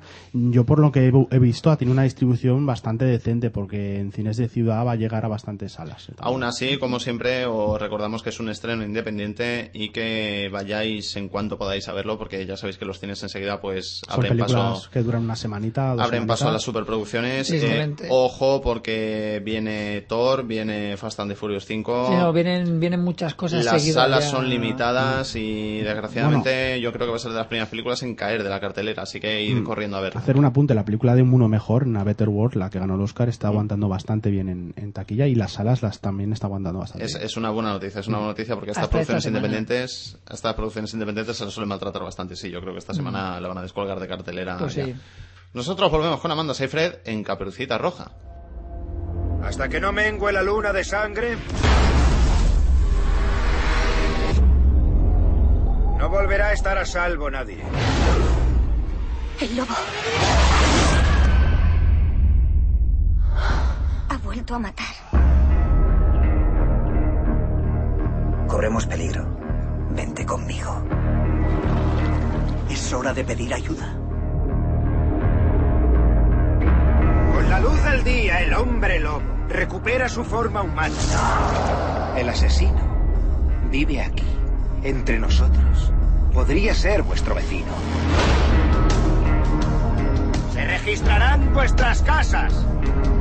Saldrán a la luz vuestros secretos. Está aquí. Caperucita Roja, Red Riding Hood, un drama fantástico, también romance de Warner, dirigido por nuestra poco confiada Catherine Hardwick. Está maravillosa, Nuestra Catherine Harwood, querías decir. Directora de Crepúsculo. La protagonizan Amanda Seyfried, Gary Oldman, Billy Burke, Silo Fernández y Max Irons, entre otros. También está Julie Christie, por ahí, una actriz que a mí me gusta bastante. Me encanta. Hace de la Que abuelita. hace de la abuelita. hace de la abuelita. Y bueno, chicos, más que nada esta Y, película... Bueno, esto es una vuelta de tuerca importante a la historia, Juanmi, ¿no? Pues sí, porque si habíamos tenido siempre la historia de Caperucita que iba por el bosque a darle la cestita de la merienda a la abuelita y se encontraba Ah. al lobo malo ¿Qué ojos más grandes tienes? Correcto, pues aquí le, hemos- le han dado el retorcimiento de qué pasaría si Caperucita, sí, vive, pero vive en un pueblo y el lobo no es un lobo normal y corriente, sino que es un hombre lobo. Y llega el típico cura interpretado por Gary Oldman de la Inquisición, que claro, busca al lobo para asarlo y comérselo, digamos, de cena. Entonces la vuelta de tuerca a la película es eh, el leitmotiv del hombre lobo que aparece porque está enamorado de Caperucita y digamos que ella es la única que puede hacer como de carnaza para descubrir quién es el hombre lobo y matarlo. Hombre, yo por el argumento no, no tendrá mucho que ver, pero recuerdo la película de Neil Jordan en Compañía de Lobos, que también hacía el símil con Caperucita Roja, y ahí también Mm. el hombre era un hombre lobo, era un hombre mitad hombre, mitad, mitad lobo, por ejemplo. Y también tenía el símil este de la capa, de la abuelita. Angela Lansbury hacía de abuela. Oh, qué grande Angela Lansbury. Sí, para... Hombre, hay, últimamente hay versiones un poco retorcidas de Caperucita porque también había una versión que no me acuerdo si se llevó a cabo de que Caperucita era una, una autoestopista y el lobo era un motero asesino. Mm. No, no sé si se llegó a llevar a cabo, pero ya estuvo por ahí el proyecto, la Bueno, verdad. y, y Billy, Bu- Billy Burke vuelve a salir, que lo tenemos ahora en Furia Ciega, es un actor que no para de, de hacer películas y de aparecer en películas. ¿Qué ojos más grandes tienes?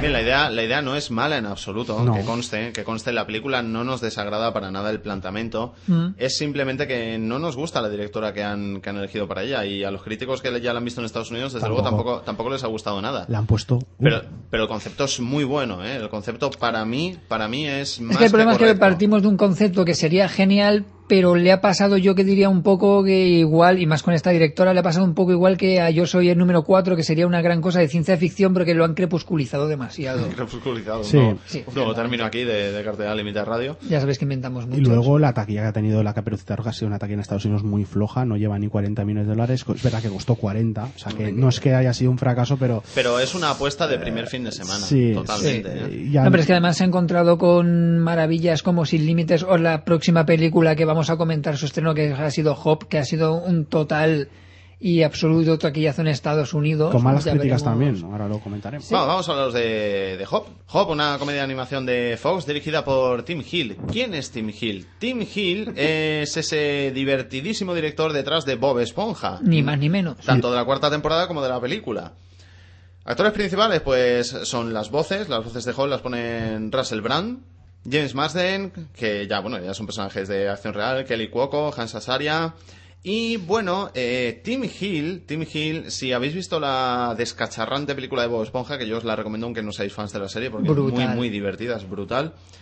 Eh, hace un cameo, un conocido actor que, bueno, mm, Beth Hop. Beth Hop, que, que igual os lleváis una, Pues sí, chicos, porque una, además- una sorpresa, porque creemos que Tim Hill es muy amigo suyo. Es algo que, que Juan Villo más o menos Pues sí, porque, porque además comentar que Hop, la película va de James Marsden, que es el típico oficinista o algo parecido, que un buen día va en su coche y atropella a un conejo de Pascua. O- Y la cuestión será, eh, él lo acoge en su casa porque le da pena mientras va a la recuperación y empezarán a llegar más colegas del conejo de Pascua y la cosa se liará buena. Hombre, recordad que el director, aparte de lo que habéis dicho, también es el director de Alvin y las ardillas y el director de Garfield 2, peliculones. Bueno, no hace falta, no hace fa- hay cosas que no hace falta recordar, sobra. Como veis, es un director adicto a- al salto de los personajes de dibujos animados a la gran pantalla. Sí, ¿verdad? Y bueno, y ahora dejamos los dibujos animados para pasar a una persona muy real, muy, muy real, tan tremendamente real que es un fenómeno de masas en estos dos últimos dos o tres años, como es Justin Bieber en Never Say Never. Nunca digas nunca jamás, no sabemos si al final le dejan este título aquí en España, pero bueno, es Justin Bieber Never Say Never. Es una biopic de él, de, que a pesar de su juventud, pues bueno, ya tiene una biopic. Nos la ha traído Paramount y la dirige John Chu, un pequeño especialista en este tipo de películas donde bueno donde nos van a contar pues los inicios de la carrera de, Desde que de este empezó, jovencísimo cantante y ídolo de masas adolescentes Y la película ha tenido un taquillazo en Estados Unidos muy, muy considerable, lleva más de 70 millones de dólares. sí no obstante que hay que no no es por degradar a la película pero hay que tener en cuenta que es este tipo de películas fenómeno que, que los chicos y las chicas van a ver más de una vez Pues ¿eh? como Spice Girls, Sí. pero Spice Girls no tuvo casi taquilla también. Bueno, pero, Bueno, pero no, hay, me- no hay que comparar ver, el fenómeno. eh, aunque no sea aunque no sea mi artista favorito no me vayas a comparar a Justin Bieber con las Spice Girls vamos Por cierto, aquí en España sí que le han dejado igual, se llama Justin Bieber Never Say Never. bien tenemos la confirmación, de- Confirmación. de Juan B Y bueno, es una Y película bueno, que- queréis conocer la, la vida de este chico. Los que seáis fans, pues realmente no creo que vayáis a descubrir nada nuevo, pero bueno, si os ha llamado la atención el fenómeno de, de este chico, pues la podéis descubrir a través de, de esta película, que seguramente vais a encontrar en todos los cines. En todos y, y quitando muchas, muchas salas a otras películas también. Nosotros continuamos con, de nuevo, una producción francesa, Una dulce mentira. The Bryce Messengers es el título original, es una comedia romántica que nos trae Golem, dirigida por, por Pierre Salvadori, con Audrey Tatou, Emily. Audrey Tatou, la, una, vamos, una, una gran actriz francesa, Nathalie Pro- Valle. Protagonista de Amelie, Protagonista de protagonista del, del Código da Vinci con ¿Qué más con podríamos Hans. decir? Claro. Bueno, una, una pequeña producción francesa que promete, promete estar muy divertida. Promete porque Audrey Tautou vuelve a, a coincidir con el director de Un engaño de lujo, una de sus últimas películas, ¿no? Y bueno, la película nos cuenta la historia de ella, de Emily, que es una joven que tiene una que tiene una peluquería y que bueno se ve que sabe aconsejar muy bien a, las clientas no le sabe dar los mejores consejos no pero esto en este caso no le sirve co- con, con su madre no que digamos que está muy deprimida y no tiene ganas de vivir desde que pues, desde que murió su, su marido no entonces eh, se ve que ella encuentra una carta de amor eh, sin remitente y sin nombre y se la reenvía a la madre un poco para eh, la madre mm, pueda tener ilusiones por vivir, ¿no? Decir, mira, alguien sea Ujú. o le interesó a alguien. Es una premisa, yo creo que muy, muy A mí el interesante. argumento me suena de otra película. Lo a- que pasa es que como no me acuerdo muy bien no lo voy a decir. a mí me suena mucho Admiradora Secreta, que es esa película de los 80 sobre una carta que se pierde, que va dando vueltas y la gente cree que... Mm, Y a mí me suena de otra más, Sí. pero ya te digo, no me acuerdo del título. Y bueno, y sale Natalie Bay, que es una actriz que a mí me encanta, es una de mis actrices eh, favoritas. eh, hizo con Sergi López una relación privada, según Mació con Benoît Maginel, es una actriz maravillosa. Y yo tengo muchas ganas también de ver la película por la relación un poco como será entre la madre y la hija. Audrey Tatu no es santo de mi devoción, pero bueno, yo creo que en esta película, saliendo con Natalie Bay, un actor siempre se sube, ¿no? No, a mí me gusta mucho Audrey Tatu. A mí, a mí sí que me gusta. Yo sé que, yo sé que confío en que esta película va, va a estar muy bien. Bueno, nosotros nos vamos al miércoles, al- a los estrenos del miércoles. Tenemos nueva remesa de grandes estrenos. Y comenzamos con una producción nacional derivada de una de las series más en boga de nuestro país ahora mismo, que es Águila Roja. Mi papá sabe muy bien quién lleva la razón en esta guerra con los portugueses. ¿Y Francia e Inglaterra? Quand les cloches sonneront 5 heures, nous prendrons la ville. Quizá deberíamos hablar el idioma del reino que nos vamos a repartir. Lucrecia, ¿qué ocurre? Hay una conspiración para matar al rey. Quieren que yo sea la mano ejecutora. ¡No! Antonio, La tú eres. Antonito. Mi nombre es Antoine. Yo soy francés. ¿Habéis recuperado el mapa? Águila Roja, eminencia. Águila Roja, acción histórica de Fox, la dirige José Ramón Ayerra. Y bueno, Juanmi, tú que eres gran fan de la serie, me confirmabas al principio del programa que para los no seguidores de la serie como yo, pues la podemos ver sin ningún problema porque no va encajada con la serie como hicieron en su día con Expediente X, sino que es totalmente independiente. ¿verdad? Correcto, pues sí, podríamos decir que es un, más que spin-off, como es como un what if o que hubiera pasado entre temporadas o algo. mm, No tengo toda la información de si van a volver a hacer una mínima presentación de todos los personajes o los van a meter ahí como si todo el mundo ya los conociera. Me imagino que harán una especie de medio-medio. Porque la película arranca con... Va a haber un gran evento en la villa en el que se van a reunir reyes de varios países y demás. Y el comisario y el cardenal montarán una conspiración con demás sujetos para destronar al rey de España y poner y que España sea parte de Francia. Casi nada. Entonces eh, nuestro gran héroe Águila Roja se enterará del percal y nada, tendremos luchas, volteretas, espadazos y algún que otro desnudo. y algún que otro pecho. Bueno, sí, y unos cuantos culos también, ¿eh? Esperemos que no pase como con la película Compañeros, que fue a hacer la película que no tenía nada que ver un poco con la serie y luego la serie se acabó. O sea, No, no, no, no, no, no no, creo, no eh, creo, la no película, la película de compañeros iba a ser el cierre de la serie y luego siguieron una temporada más, ¿eh? Siguieron, pero ellos no, otros, los nuevos compañeros. No, no, pero salían, no me salían. co- No, me comparáis Águila Roja. No, por supuesto que no. David yo- Janer, nuestro querido Águila Roja, Javi Gutiérrez, Francis Lorenzo, Inma Cuesta, Miran Gallego, Martina Klein. Martina Klein, que es un poco la, la aparición estelar de la película. Pues básicamente creo que no ha hecho ningún papelito por ahí, pero este es mm, su primer gran papel como actriz. Sí, hacía muchísimo que no la veíamos en, en cine. En Cierto. cine finalizó su carrera, co- recordamos que es una modelo argentina, que vive aquí en España desde hace Correcto, hizo años. papelitos. Terminó su carrera como modelo, hizo papelitos en películas y luego, pues bueno, tuvo un hijo y se... se- Ahora, Pues ahora está haciendo televisión, que le van también bastante bien las ¿Hizo cosas. un cameo en Torrente 4? ¿O lo iba a Eh, hacer? pues lo iba a hacer, pero no lo hizo. Al final no sale, al final Al no final no, sale, ¿verdad? ¿no? Creo que no, ¿eh? Bien, nosotros vamos con el gran estreno del miércoles que es Bueno. Scream 4. Pregunta del aniversario de la masacre de Butchboro. ¿Cuál es vuestra peli de miedo favorita? ¿Cuál es tu película de miedo favorita? La tragedia de una generación es la burla de la siguiente. ¿Cuál es tu peli de miedo favorita? Es esta. Esta semana se celebra el aniversario de los tristemente célebres asesinatos de Woodsboro. La famosa víctima local, Sidney Prescott, ha decidido regresar a su ciudad natal. Bienvenida, Sidney. Mira un avance de lo que va a pasar. ¿Qué quieres? ¿Quién eres? ¿Está imitando a Ghostface? Ahora estoy en el armario.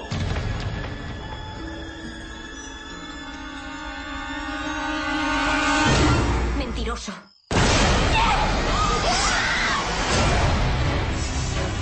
Dewey, ¿qué está pasando? Esa información es confidencial. Ya está colgada en internet. ¿Así? Alguien está imitando los asesinatos de la película original. Es hora de que muera alguien. Lo inesperado es el nuevo cliché. Las vírgenes ya pueden morir. ¿Significa que ellas vivirán más que yo? Eso es. Para que sea una versión nueva, el asesino debería grabar las muertes. ¡Gale! ¡Gale, detrás de ti! Atrévete si tienes cojones. Para no implicarle. No puede matar a Sidney, es la reina de las víctimas. No es verdad. Sid es prescindible. Bien visto. Así habrá una sangría con los protas en el tercer acto. Cruzo los dedos para que haya algún desnudo. Screaming 4, muy esperado por John Español. Terror, nos la trae Universal, nuestro Wes Craven, de nuevo detrás de la cámara, que fue la gran noticia que la iba a dirigir él en, en su día. Una película que han producido muy deprisa, en menos de, de, un año. Apenas parecía que era ayer cuando todavía estábamos teniendo noticias del casting y de, y de cómo Sí, sí. Craven la iba a dirigir. Normal. Nev Campbell, Courtney Cox, David Arquette, Emma Roberts, Jaden Panettiere, Rory Culkin. Bueno, John, cuéntanos. Scream Bueno, 4. Scream em, 4. Al final, para los que no estén siguiendo las noticias de ya, ¿es una vuelta a empezar? ¿Es una continuación? ¿Qué pasa con Scream 4? Es eh, una continuación, digamos que el personaje de Neve Campbell regresa un poco al, al pueblo, a Woodsboro, que se van a cumplir 10 años de, de la primera matanza en el pueblo. Eh, ¿Han pasado 10 años realmente? En la- no, han pasado más, pero la película lo centran con que han pasado 10 años. Pero la, película- la primera es del 96, han pasado ya, pues imagínate. Mm. 15, más de 15 Por cierto, antes de que se me olvide, perdón que te interrumpa el estreno de Scream 4. Eh, fans de la saga Terminator, ahora en mayo, ahora en mayo de este año, es el día clave eh, de Terminator 3. Es el día que Skynet se encendió. Correcto. Oh. Correcto, así que si queréis celebrarlo de alguna manera, no, no os olvidéis. Revisionad la película y ahí tenéis la fecha. Yo es que no me acuerdo, creo que es el 5 de mayo. Apagad creo. vuestros ordenadores. Qué grande. Pues nada, ella vuelve al pueblo, a Woodsboro. Ella es una escritora de éxito, ha hecho un libro eh, relatando seguramente su- sus experiencias. Y nada más, nada más volver, empiezan a suceder otra vez eh, los asesinatos de, bueno, a los que estamos acostumbrados, ¿no? Entonces, bueno, ya se reencuentran con los personajes clásicos, con David Arquette, con, el- con, con Dewey, con Gay Weathers, y un poco ahí la trama, digamos que es una trama más original porque según he podido, también yo tengo mis, enanos en, Hollywood, lo que han querido también es eh, reinventar un poco, no quedarse solamente en la, imitación ¿no? de, de las anteriores, sino digamos que el guion quiere ir un poquito más allá y lo que va a hacer también es cambiar las reglas eh, que los fans sabemos lo que significa de, de las películas de terror y del juego de Scream, las van a modificar un poco para que Ujú. para sorprender más al espectador. ¿Tú crees que esto es un toque bueno o que... Es un toque bueno porque por lo que he podido bueno leer, las primeras críticas que han salido han sido bastante positivas para tratarse de una cuarta parte. Sobre todo porque la tercera era la que peor considerada estaba. Yo no entiendo el, el- el odio que le han, le han tenido a la tercera. A mí la Bueno, tercera- Joan, pero es que tú eres muy fan ¿eh? de la saga. no, pero eh, viéndolo con perspectiva, la tercera es verdad que no, no le llega al, nivel de la- de la- del zapato a la primera, pero me parece una película muy interesante también. Lo que pasa es que le pusieron, la pusieron fatal.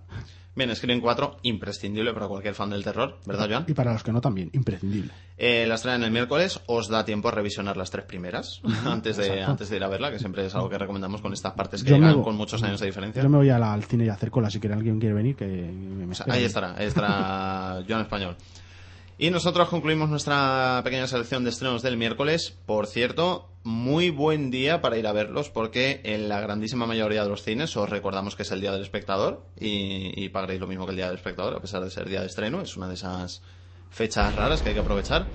Concluimos nuestra selección de estrenos con un título para toda la familia que es Winnie the Pooh.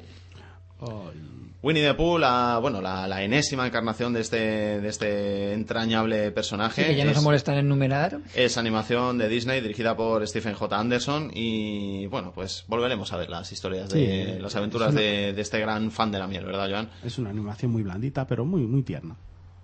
Es una alternativa a Scream para los más peques, Oye, que desde yo, luego. yo- yo no tengo problema en ver Winnie. Tenemos, tenemos de Scream. todo el miércoles, ¿eh? Tenemos para los peques, tenemos para los más mayores con Scream y tenemos para los fans de Águila Roja, con la peli de, de Águila Roja. Yo he hecho un, Tenemos un aquí miércoles completo, un pacto ¿eh? con mi amigo con mi amigo Juanvi. Me ha dicho que si le acompaña a ver a Águila Roja, él me acompaña a ver a Screen 4 y lo ha aceptado. Pues sí, porque yo No temo que pacto. es que yo, yo temo que Águila Roja sea una de esas películas que mm, seguro que muchos fans de la serie quieren ir a ver, pero por la vergüenza de ir al cine a verla, porque aquí en España somos así para estas cosas y el que y el que mienta lo hace Que bien. tira la primera piedra. Ciertamente. Yo creo que va a hacer mucha taquilla, mira lo que te digo. Yo creo, yo creo que sí, pero es que muchas veces pasa eso, que la gente dirá, eh, voy a vas a ir a ver eso. A muchas pelis españolas podrían haber tenido mucha mejor taquilla y les pasa eso. Un día Pero, esto lo tenemos que analizar. De la peli de compañeros podría entender esa actitud, pero Águila Roja. Oye, que no yo, sé. yo Roja es muy compañero. diferente, ¿eh? yo Sí, fui- ciertamente, no te digo que no, pero siempre es que es que lo tenemos que analizar porque en España somos así. Te recuerdo que Compañeros hizo 4 millones de euros de taquilla en esa época. Que es una barbaridad. Que es una ¿eh? barbaridad, te lo recuerdo. Yo, yo creo que va a funcionar muy bien Águila Roja, ya lo verás. Yo creo que sí. Yo creo que sí. La gente que no vaya a verla será porque está viendo Scream y la semana siguiente irá, irá a verla, ya lo verás. Mm.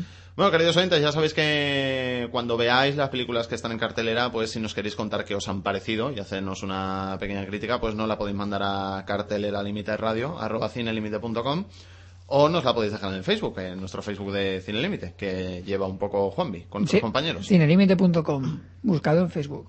Nosotros vamos ahora con la tertulia de esta semana en la que vamos a, a explorar ese fenómeno de las figuras de la música que saltan al cine. Esta semana en nuestra tertulia, figuras de la música en el cine.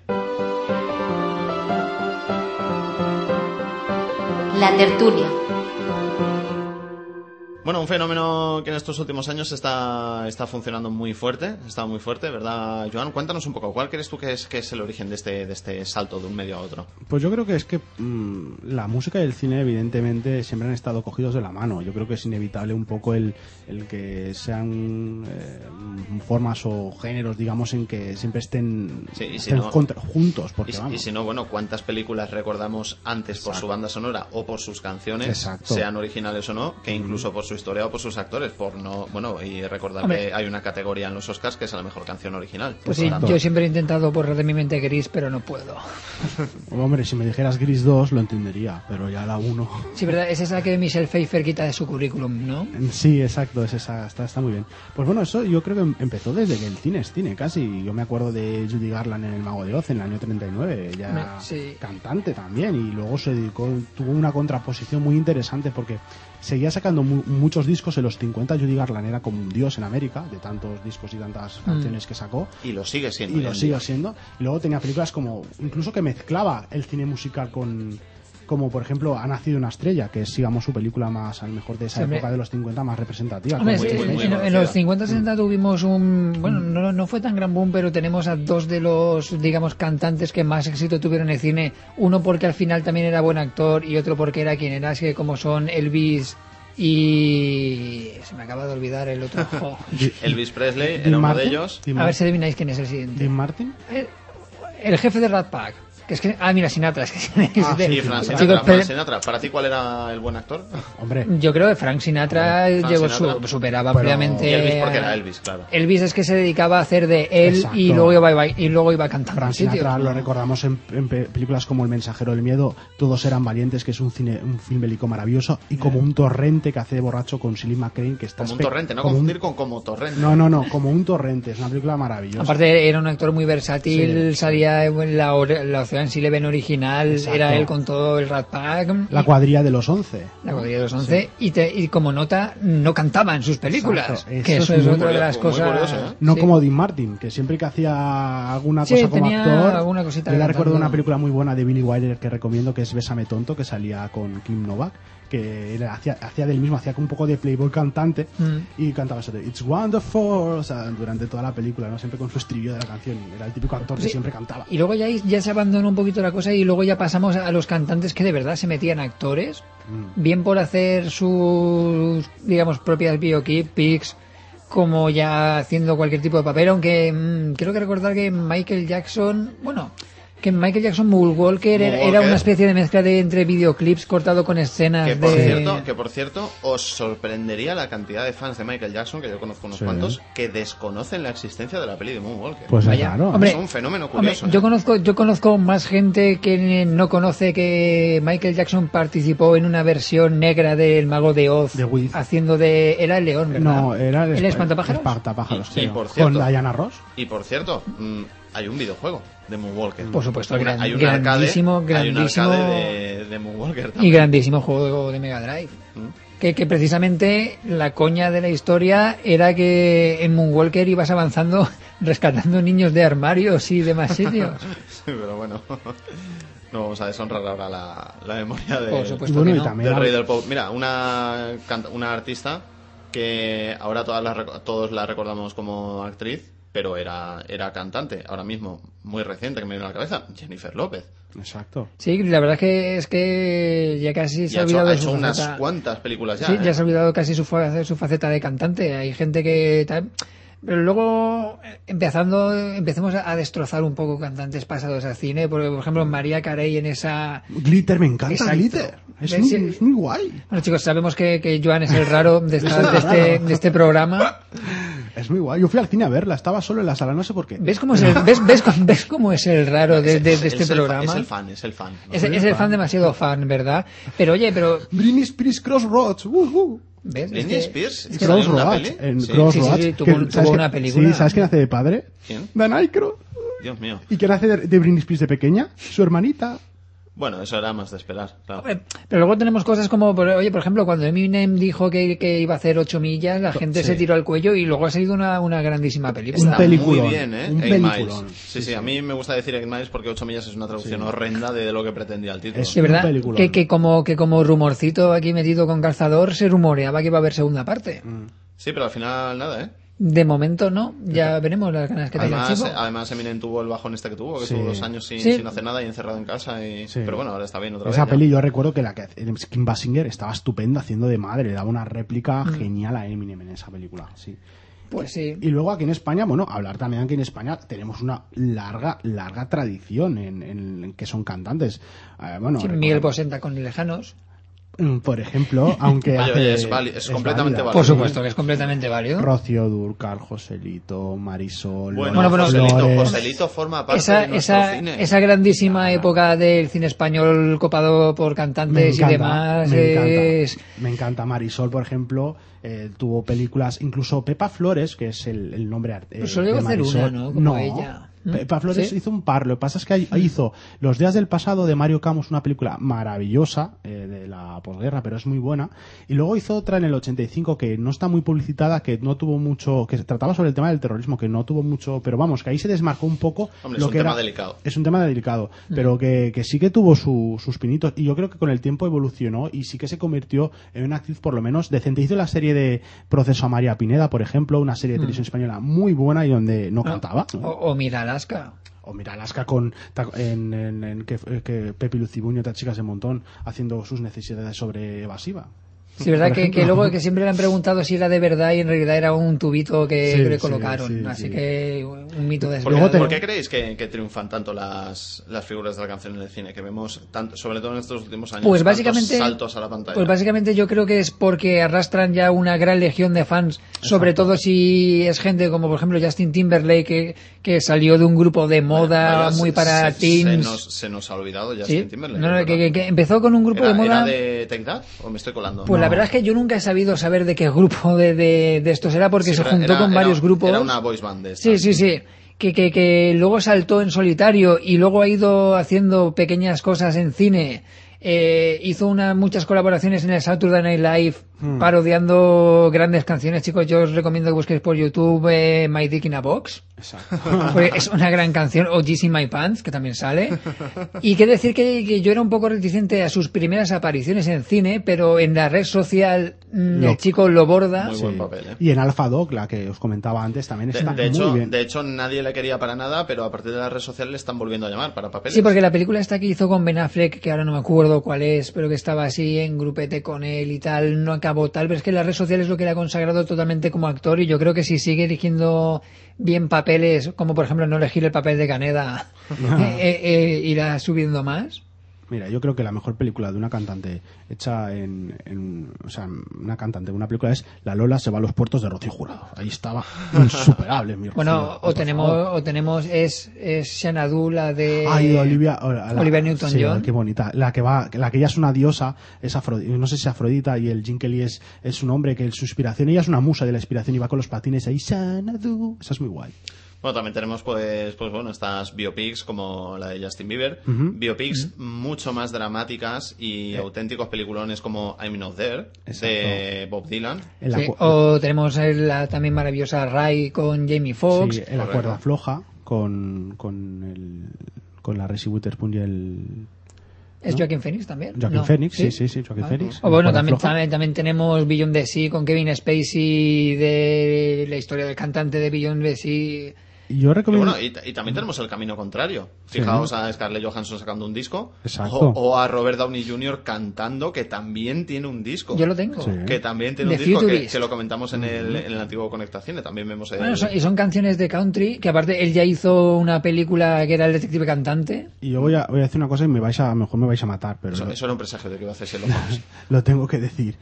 E incluso, aunque parezca que suena mal, Penélope Cruz en Nine, la canción que canta, escucharla porque es una canción que es su su voz. voz, es su voz y no ¿Seguro? canta, no canta nada mal, ¿eh? En la canción que canta en Nine. Yo mm, ahí lo lanzo. Sí, tenemos ese caso también de, de Bueno. actores y actrices que en un momento dado les piden que canten. Como Pues Nicole sí. Kidman. y escena Nicole Kidman y Juan McGregor en todo Moulin Rouge. Claro. Que nadie daba un duro por canta muy ellos. bien Evan McGregor, Sí, ¿eh? sí, sí, canta Y genial. Juan McGregor lo hace todo bien, aunque suene raro. Todo, todo. Dímelo a mí. Sí, ¿verdad? Y nada, y yo recomiendo una película que sí que me gustaría que saliera aquí en Antena, que es Dulces Sueños, que la interpreta Jessica Lange, que la nominaron al Oscar por esa película, que hace de la, canta- la vida de la cantante Patsy Cline, la cantante de country, la canción Está, de Crazy. está saliendo en antena, no te preocupes. Y tampoco, vale. tampoco olvidemos sonrisas y lágrimas y cosas Ay, así. qué bonita. I feel so light with the sound of music.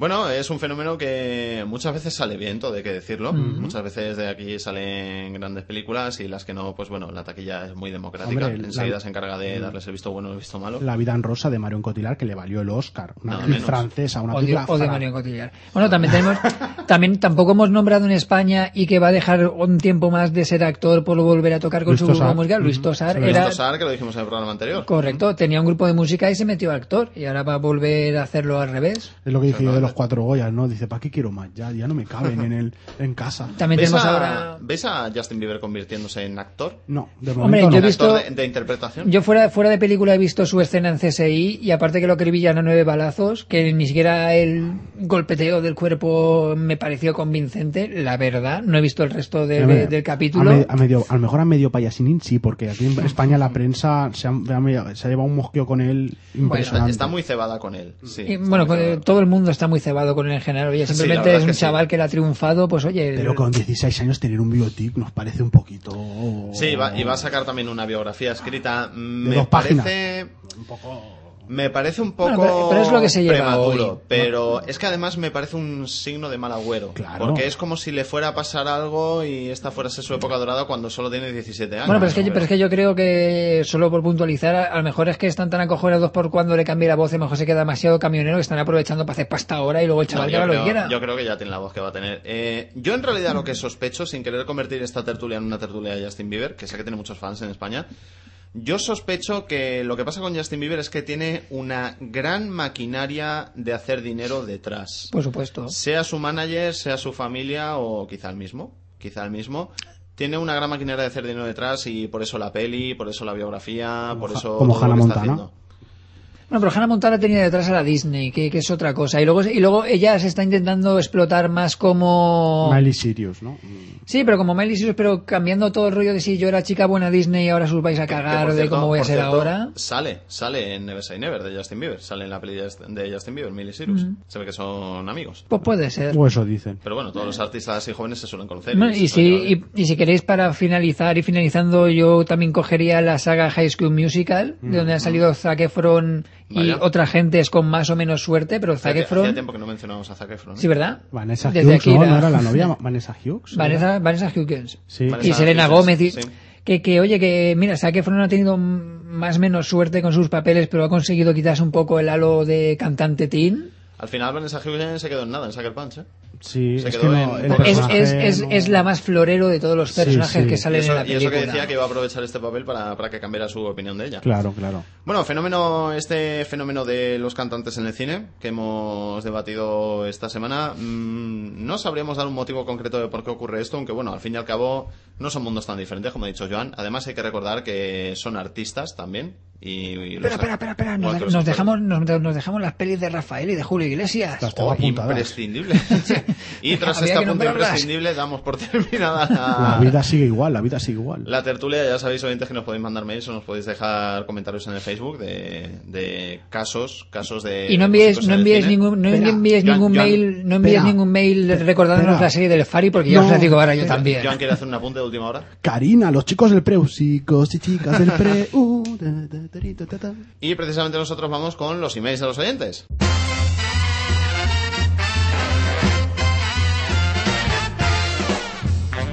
Vamos con Raquel, que bueno, nos hace un par de preguntas, Juanmi, cuéntanos. Pues sí, eh, una ya le contestaremos por privado porque es tema... ¿Es tema técnico? Sí, es tema técnico. Por la otra parte nos dice que ha visto Sucker Punch, que se esperaba mucho de ella que le ha sorprendido más para bien que para mal, porque le ha encantado la música y la estética videojueguil, Ujú. que decir Raquel, a nosotros también, pero lo que es en general creo que estoy en desventaja en la mesa, pero decir que a mí me decepciona un poco lo que es la profundidad argumental. Pero las partes del videojuego nos ha molado a todos, pero lo que falla para mí es el leitmotiv que hay entre parte y parte. Aparte que hay personajes totalmente desaprovechados y que están por porque tenían que ser cinco días. Si son cinco, porque no me acuerdo. Sí, Sí, son cinco. cinco. Mira, son ves, lo he cinco. dicho a voleo. Son cinco. Sí, comenta, comentamos, por ejemplo, pues, que el personaje de Vanessa Hudgens pues, pasa un poquito menos una escena dramática que tiene, todo lo demás pasa Mm. un poquito desapercibido. Nos dice que a través de que hablamos del casting de Akira que mencionamos a Garrett Enlund que era uno de los personajes de Eragon, que decir que si al final la saga se va a quedar ahí porque son cuatro libros, decir que sí, que esta película la hicieron un poquito en la fiebre de Señor de los Anillos de intentemos hacer primera peli de todas las sagas de libros que existan y si triunfan seguimos o no. Tristemente esta es del palo de la brújula dorada y esta propia Eragon que no van a continuar, por lo menos a vista muy larga. Ya veremos lo que pasa con ella. Es que la brújula dorada se dio unos. Claro, claro que aquí nos dice que importante. aquí nos dice que como curiosidad que motivos ha sido económico otra razón porque como seguidora de los libros dice que serían incapaces de seguir con la historia por el desastre que hicieron al cambiar cosas de personajes y demás. Estas otras las cosas que pasan porque todos los, todas las películas de la saga Harry Potter no son fieles, no son fieles 100% al libro ni de casualidad. Pero decir que mm, sí, mm, 100% motivos económicos, se gastaron un pastón en la primera película, no recaudó lo que ellos vieron conforme. 65 millones de dólares creo que recaudó solo la bruja dorada en Estados Mm. Unidos, que se gastaron más de 100. Costó más de 100, sí. Por eso- 125 creo. Hay que decir que ves que dentro, por ejemplo, dentro de las sagas al que le gustara Percy Jackson, decir que sí que va a tener continuación. ¿Mm? Al final se ve que sí que ha valido la pena. Hombre, estaba bien Percy Jackson. A mí, a mí me gustó, pero me pareció excesivamente larga. Hay partes que podrían haber sobrado bastante. Y por lo demás, lo sentimos por el viaje que te ibas a hacer en Semana Santa y que al final no has podido. Nos dice que anda, vaya, si te ibas a ir a Japón, pues vaya. Pues qué lástima. Bueno, pues sí, sí, pues como veo que aquí el grupo que tuvo miedo, oye, nosotros no tenemos miedo, si ya lo tenéis pagado y aún hay tiempo, solo tienes que decirnos que nosotros vamos contigo. Bueno, pero realmente, realmente Japón está mal en su costa este, en su costa oeste está En, en mejor, Japón noreste, muy, muy, muy arriba, justo en el pico máximo de Japón, de menos, ya de antes de Tokio para abajo, la cosa no es tal como la pintan, todo hay que decir.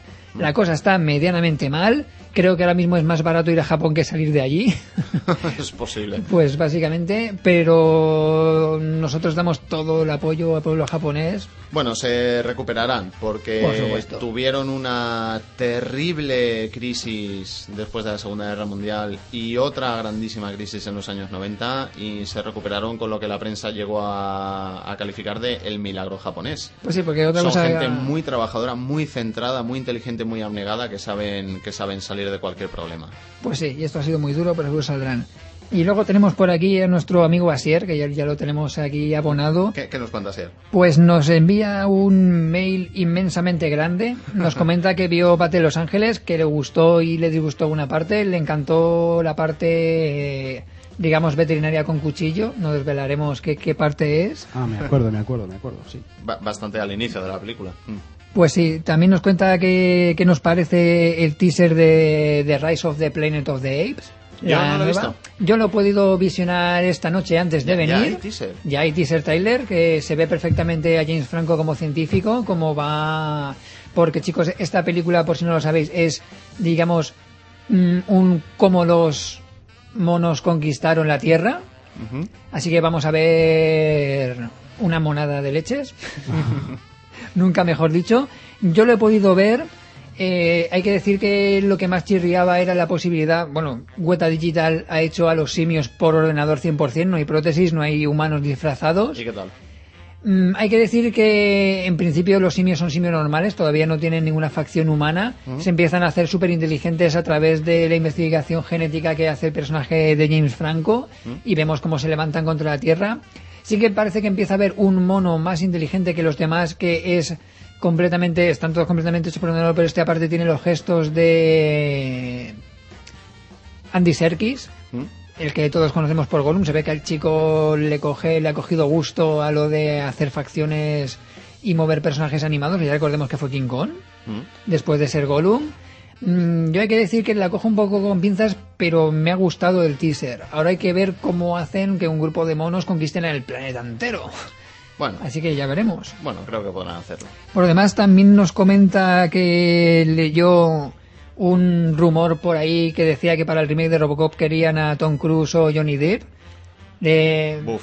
Bueno, pues te quiero decir que, que yo tengo a mis enanos trabajando a pleno rendimiento, colándose debajo de todas las rendijas y todas las mesas que puedan, y de momento no han oído nada, pero no te preocupes que si existe lo sabré. Bueno, no creo que esto, no creo que esto salga adelante. ¿eh? Mm, Yo creo que no, porque básicamente es que ninguno de los dos A, da a día, a día de hoy, a día de hoy ya es incierto si saldrá el remake de Robocop, pues no te digo ya con estos actores. Bueno, bueno, nos dice uno, nos dice más, son tres, es Tom Cruise, Johnny Depp o Keanu Reeves. Bueno, Keanu Reeves ya parece un poco robot, Sí, aparte que parece sí, que es no- no le- inmortal. No le, costaría mucho. Keanu Caracemento Reeves, recordad lo de nuestro combate. Mm. Que ganó Keanu Reeves, ¿eh? Contra Nicolás Melen Alvinto Cage. Lo, te- lo tenéis en el programa anterior.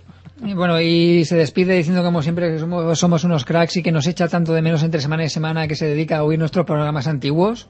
Bueno, está bien, está bien que lo volváis a escuchar porque siempre puede haber algo que, Es que que se os haya escapado, algún dato, algo que no recordéis bien. Le, le he pagado yo para que lo diga, le he pagado yo para que lo diga eso. Sí, ¿verdad? Bien, ya sabéis que si nos queréis mandar un email como han hecho Raquel y Asier, pues lo podéis hacer a cartelera límite radio, arroba cinelimite.com o lo podéis dejar en el Facebook, si, si os viene mejor. Nosotros llegamos al final del programa. Juanmi Martínez, un placer haberte tenido con nosotros. Haznos una recomendación para este fin de semana. Pues yo os voy a recomendar, y aunque me pese porque seguramente acertaré, ir a ver Código Fuente. Yo odio Moon, pero le voy a dar una oportunidad Sí, a esta película. muy bien. Juanmi Martínez, un placer. Encantado. Yo en español, una Yo- recomendación para este fin de Yo me voy ahora a ver de cabeza a Caperucita Roja. me la voy- y después yo para, bueno, mu- también quiero ver Código Fuente y ya el miércoles ya sabéis lo que quiero ver, ya no hace falta que lo diga. Scream, Scream, Scream. Bueno, yo os recomiendo que veáis Chloe. Chloe de Amanda Seyfried, si no la habéis visto todavía. En serio. roja. En serio que, que la veréis, la veréis en, en plena interpretación como ella de verdad lo sabe hacer y con un director que le ha dejado hacerlo. Yo soy Ángel Moraleda, ha sido un placer compartir con vosotros esta semana, de nuevo hablando de cine, que es que es bueno, de lo que de verdad nos gusta, nos gusta hablar aquí y de todos sus entresijos. Volveremos, recordad, recordad, esta semana que viene los estrenos son el miércoles, no os lo perdáis, aprovechad el día del espectador. Nosotros volveremos para volver a contaros toda la actualidad del mundo del cine y los nuevos estrenos, que vienen estrenos muy, muy importantes, muy, muy importantes, entre ellos Thor, que lo esperamos mucho, ¿verdad, Juanmi? Pues sí, se van a juntar dos peliculazas como son Thor y Fast and the Furious 5, Fast 5, que aquí ya es Fast and the Furious 5, así que ya veremos. Con los protagonistas originales, así que, pues, ¿para qué más? Qué curiosidad que el que hace Thor y su novia en Zapata coincidan en la cartelera. Sí, uno contra el otro. Hasta entonces, ved mucho cine y disfrutad mucho.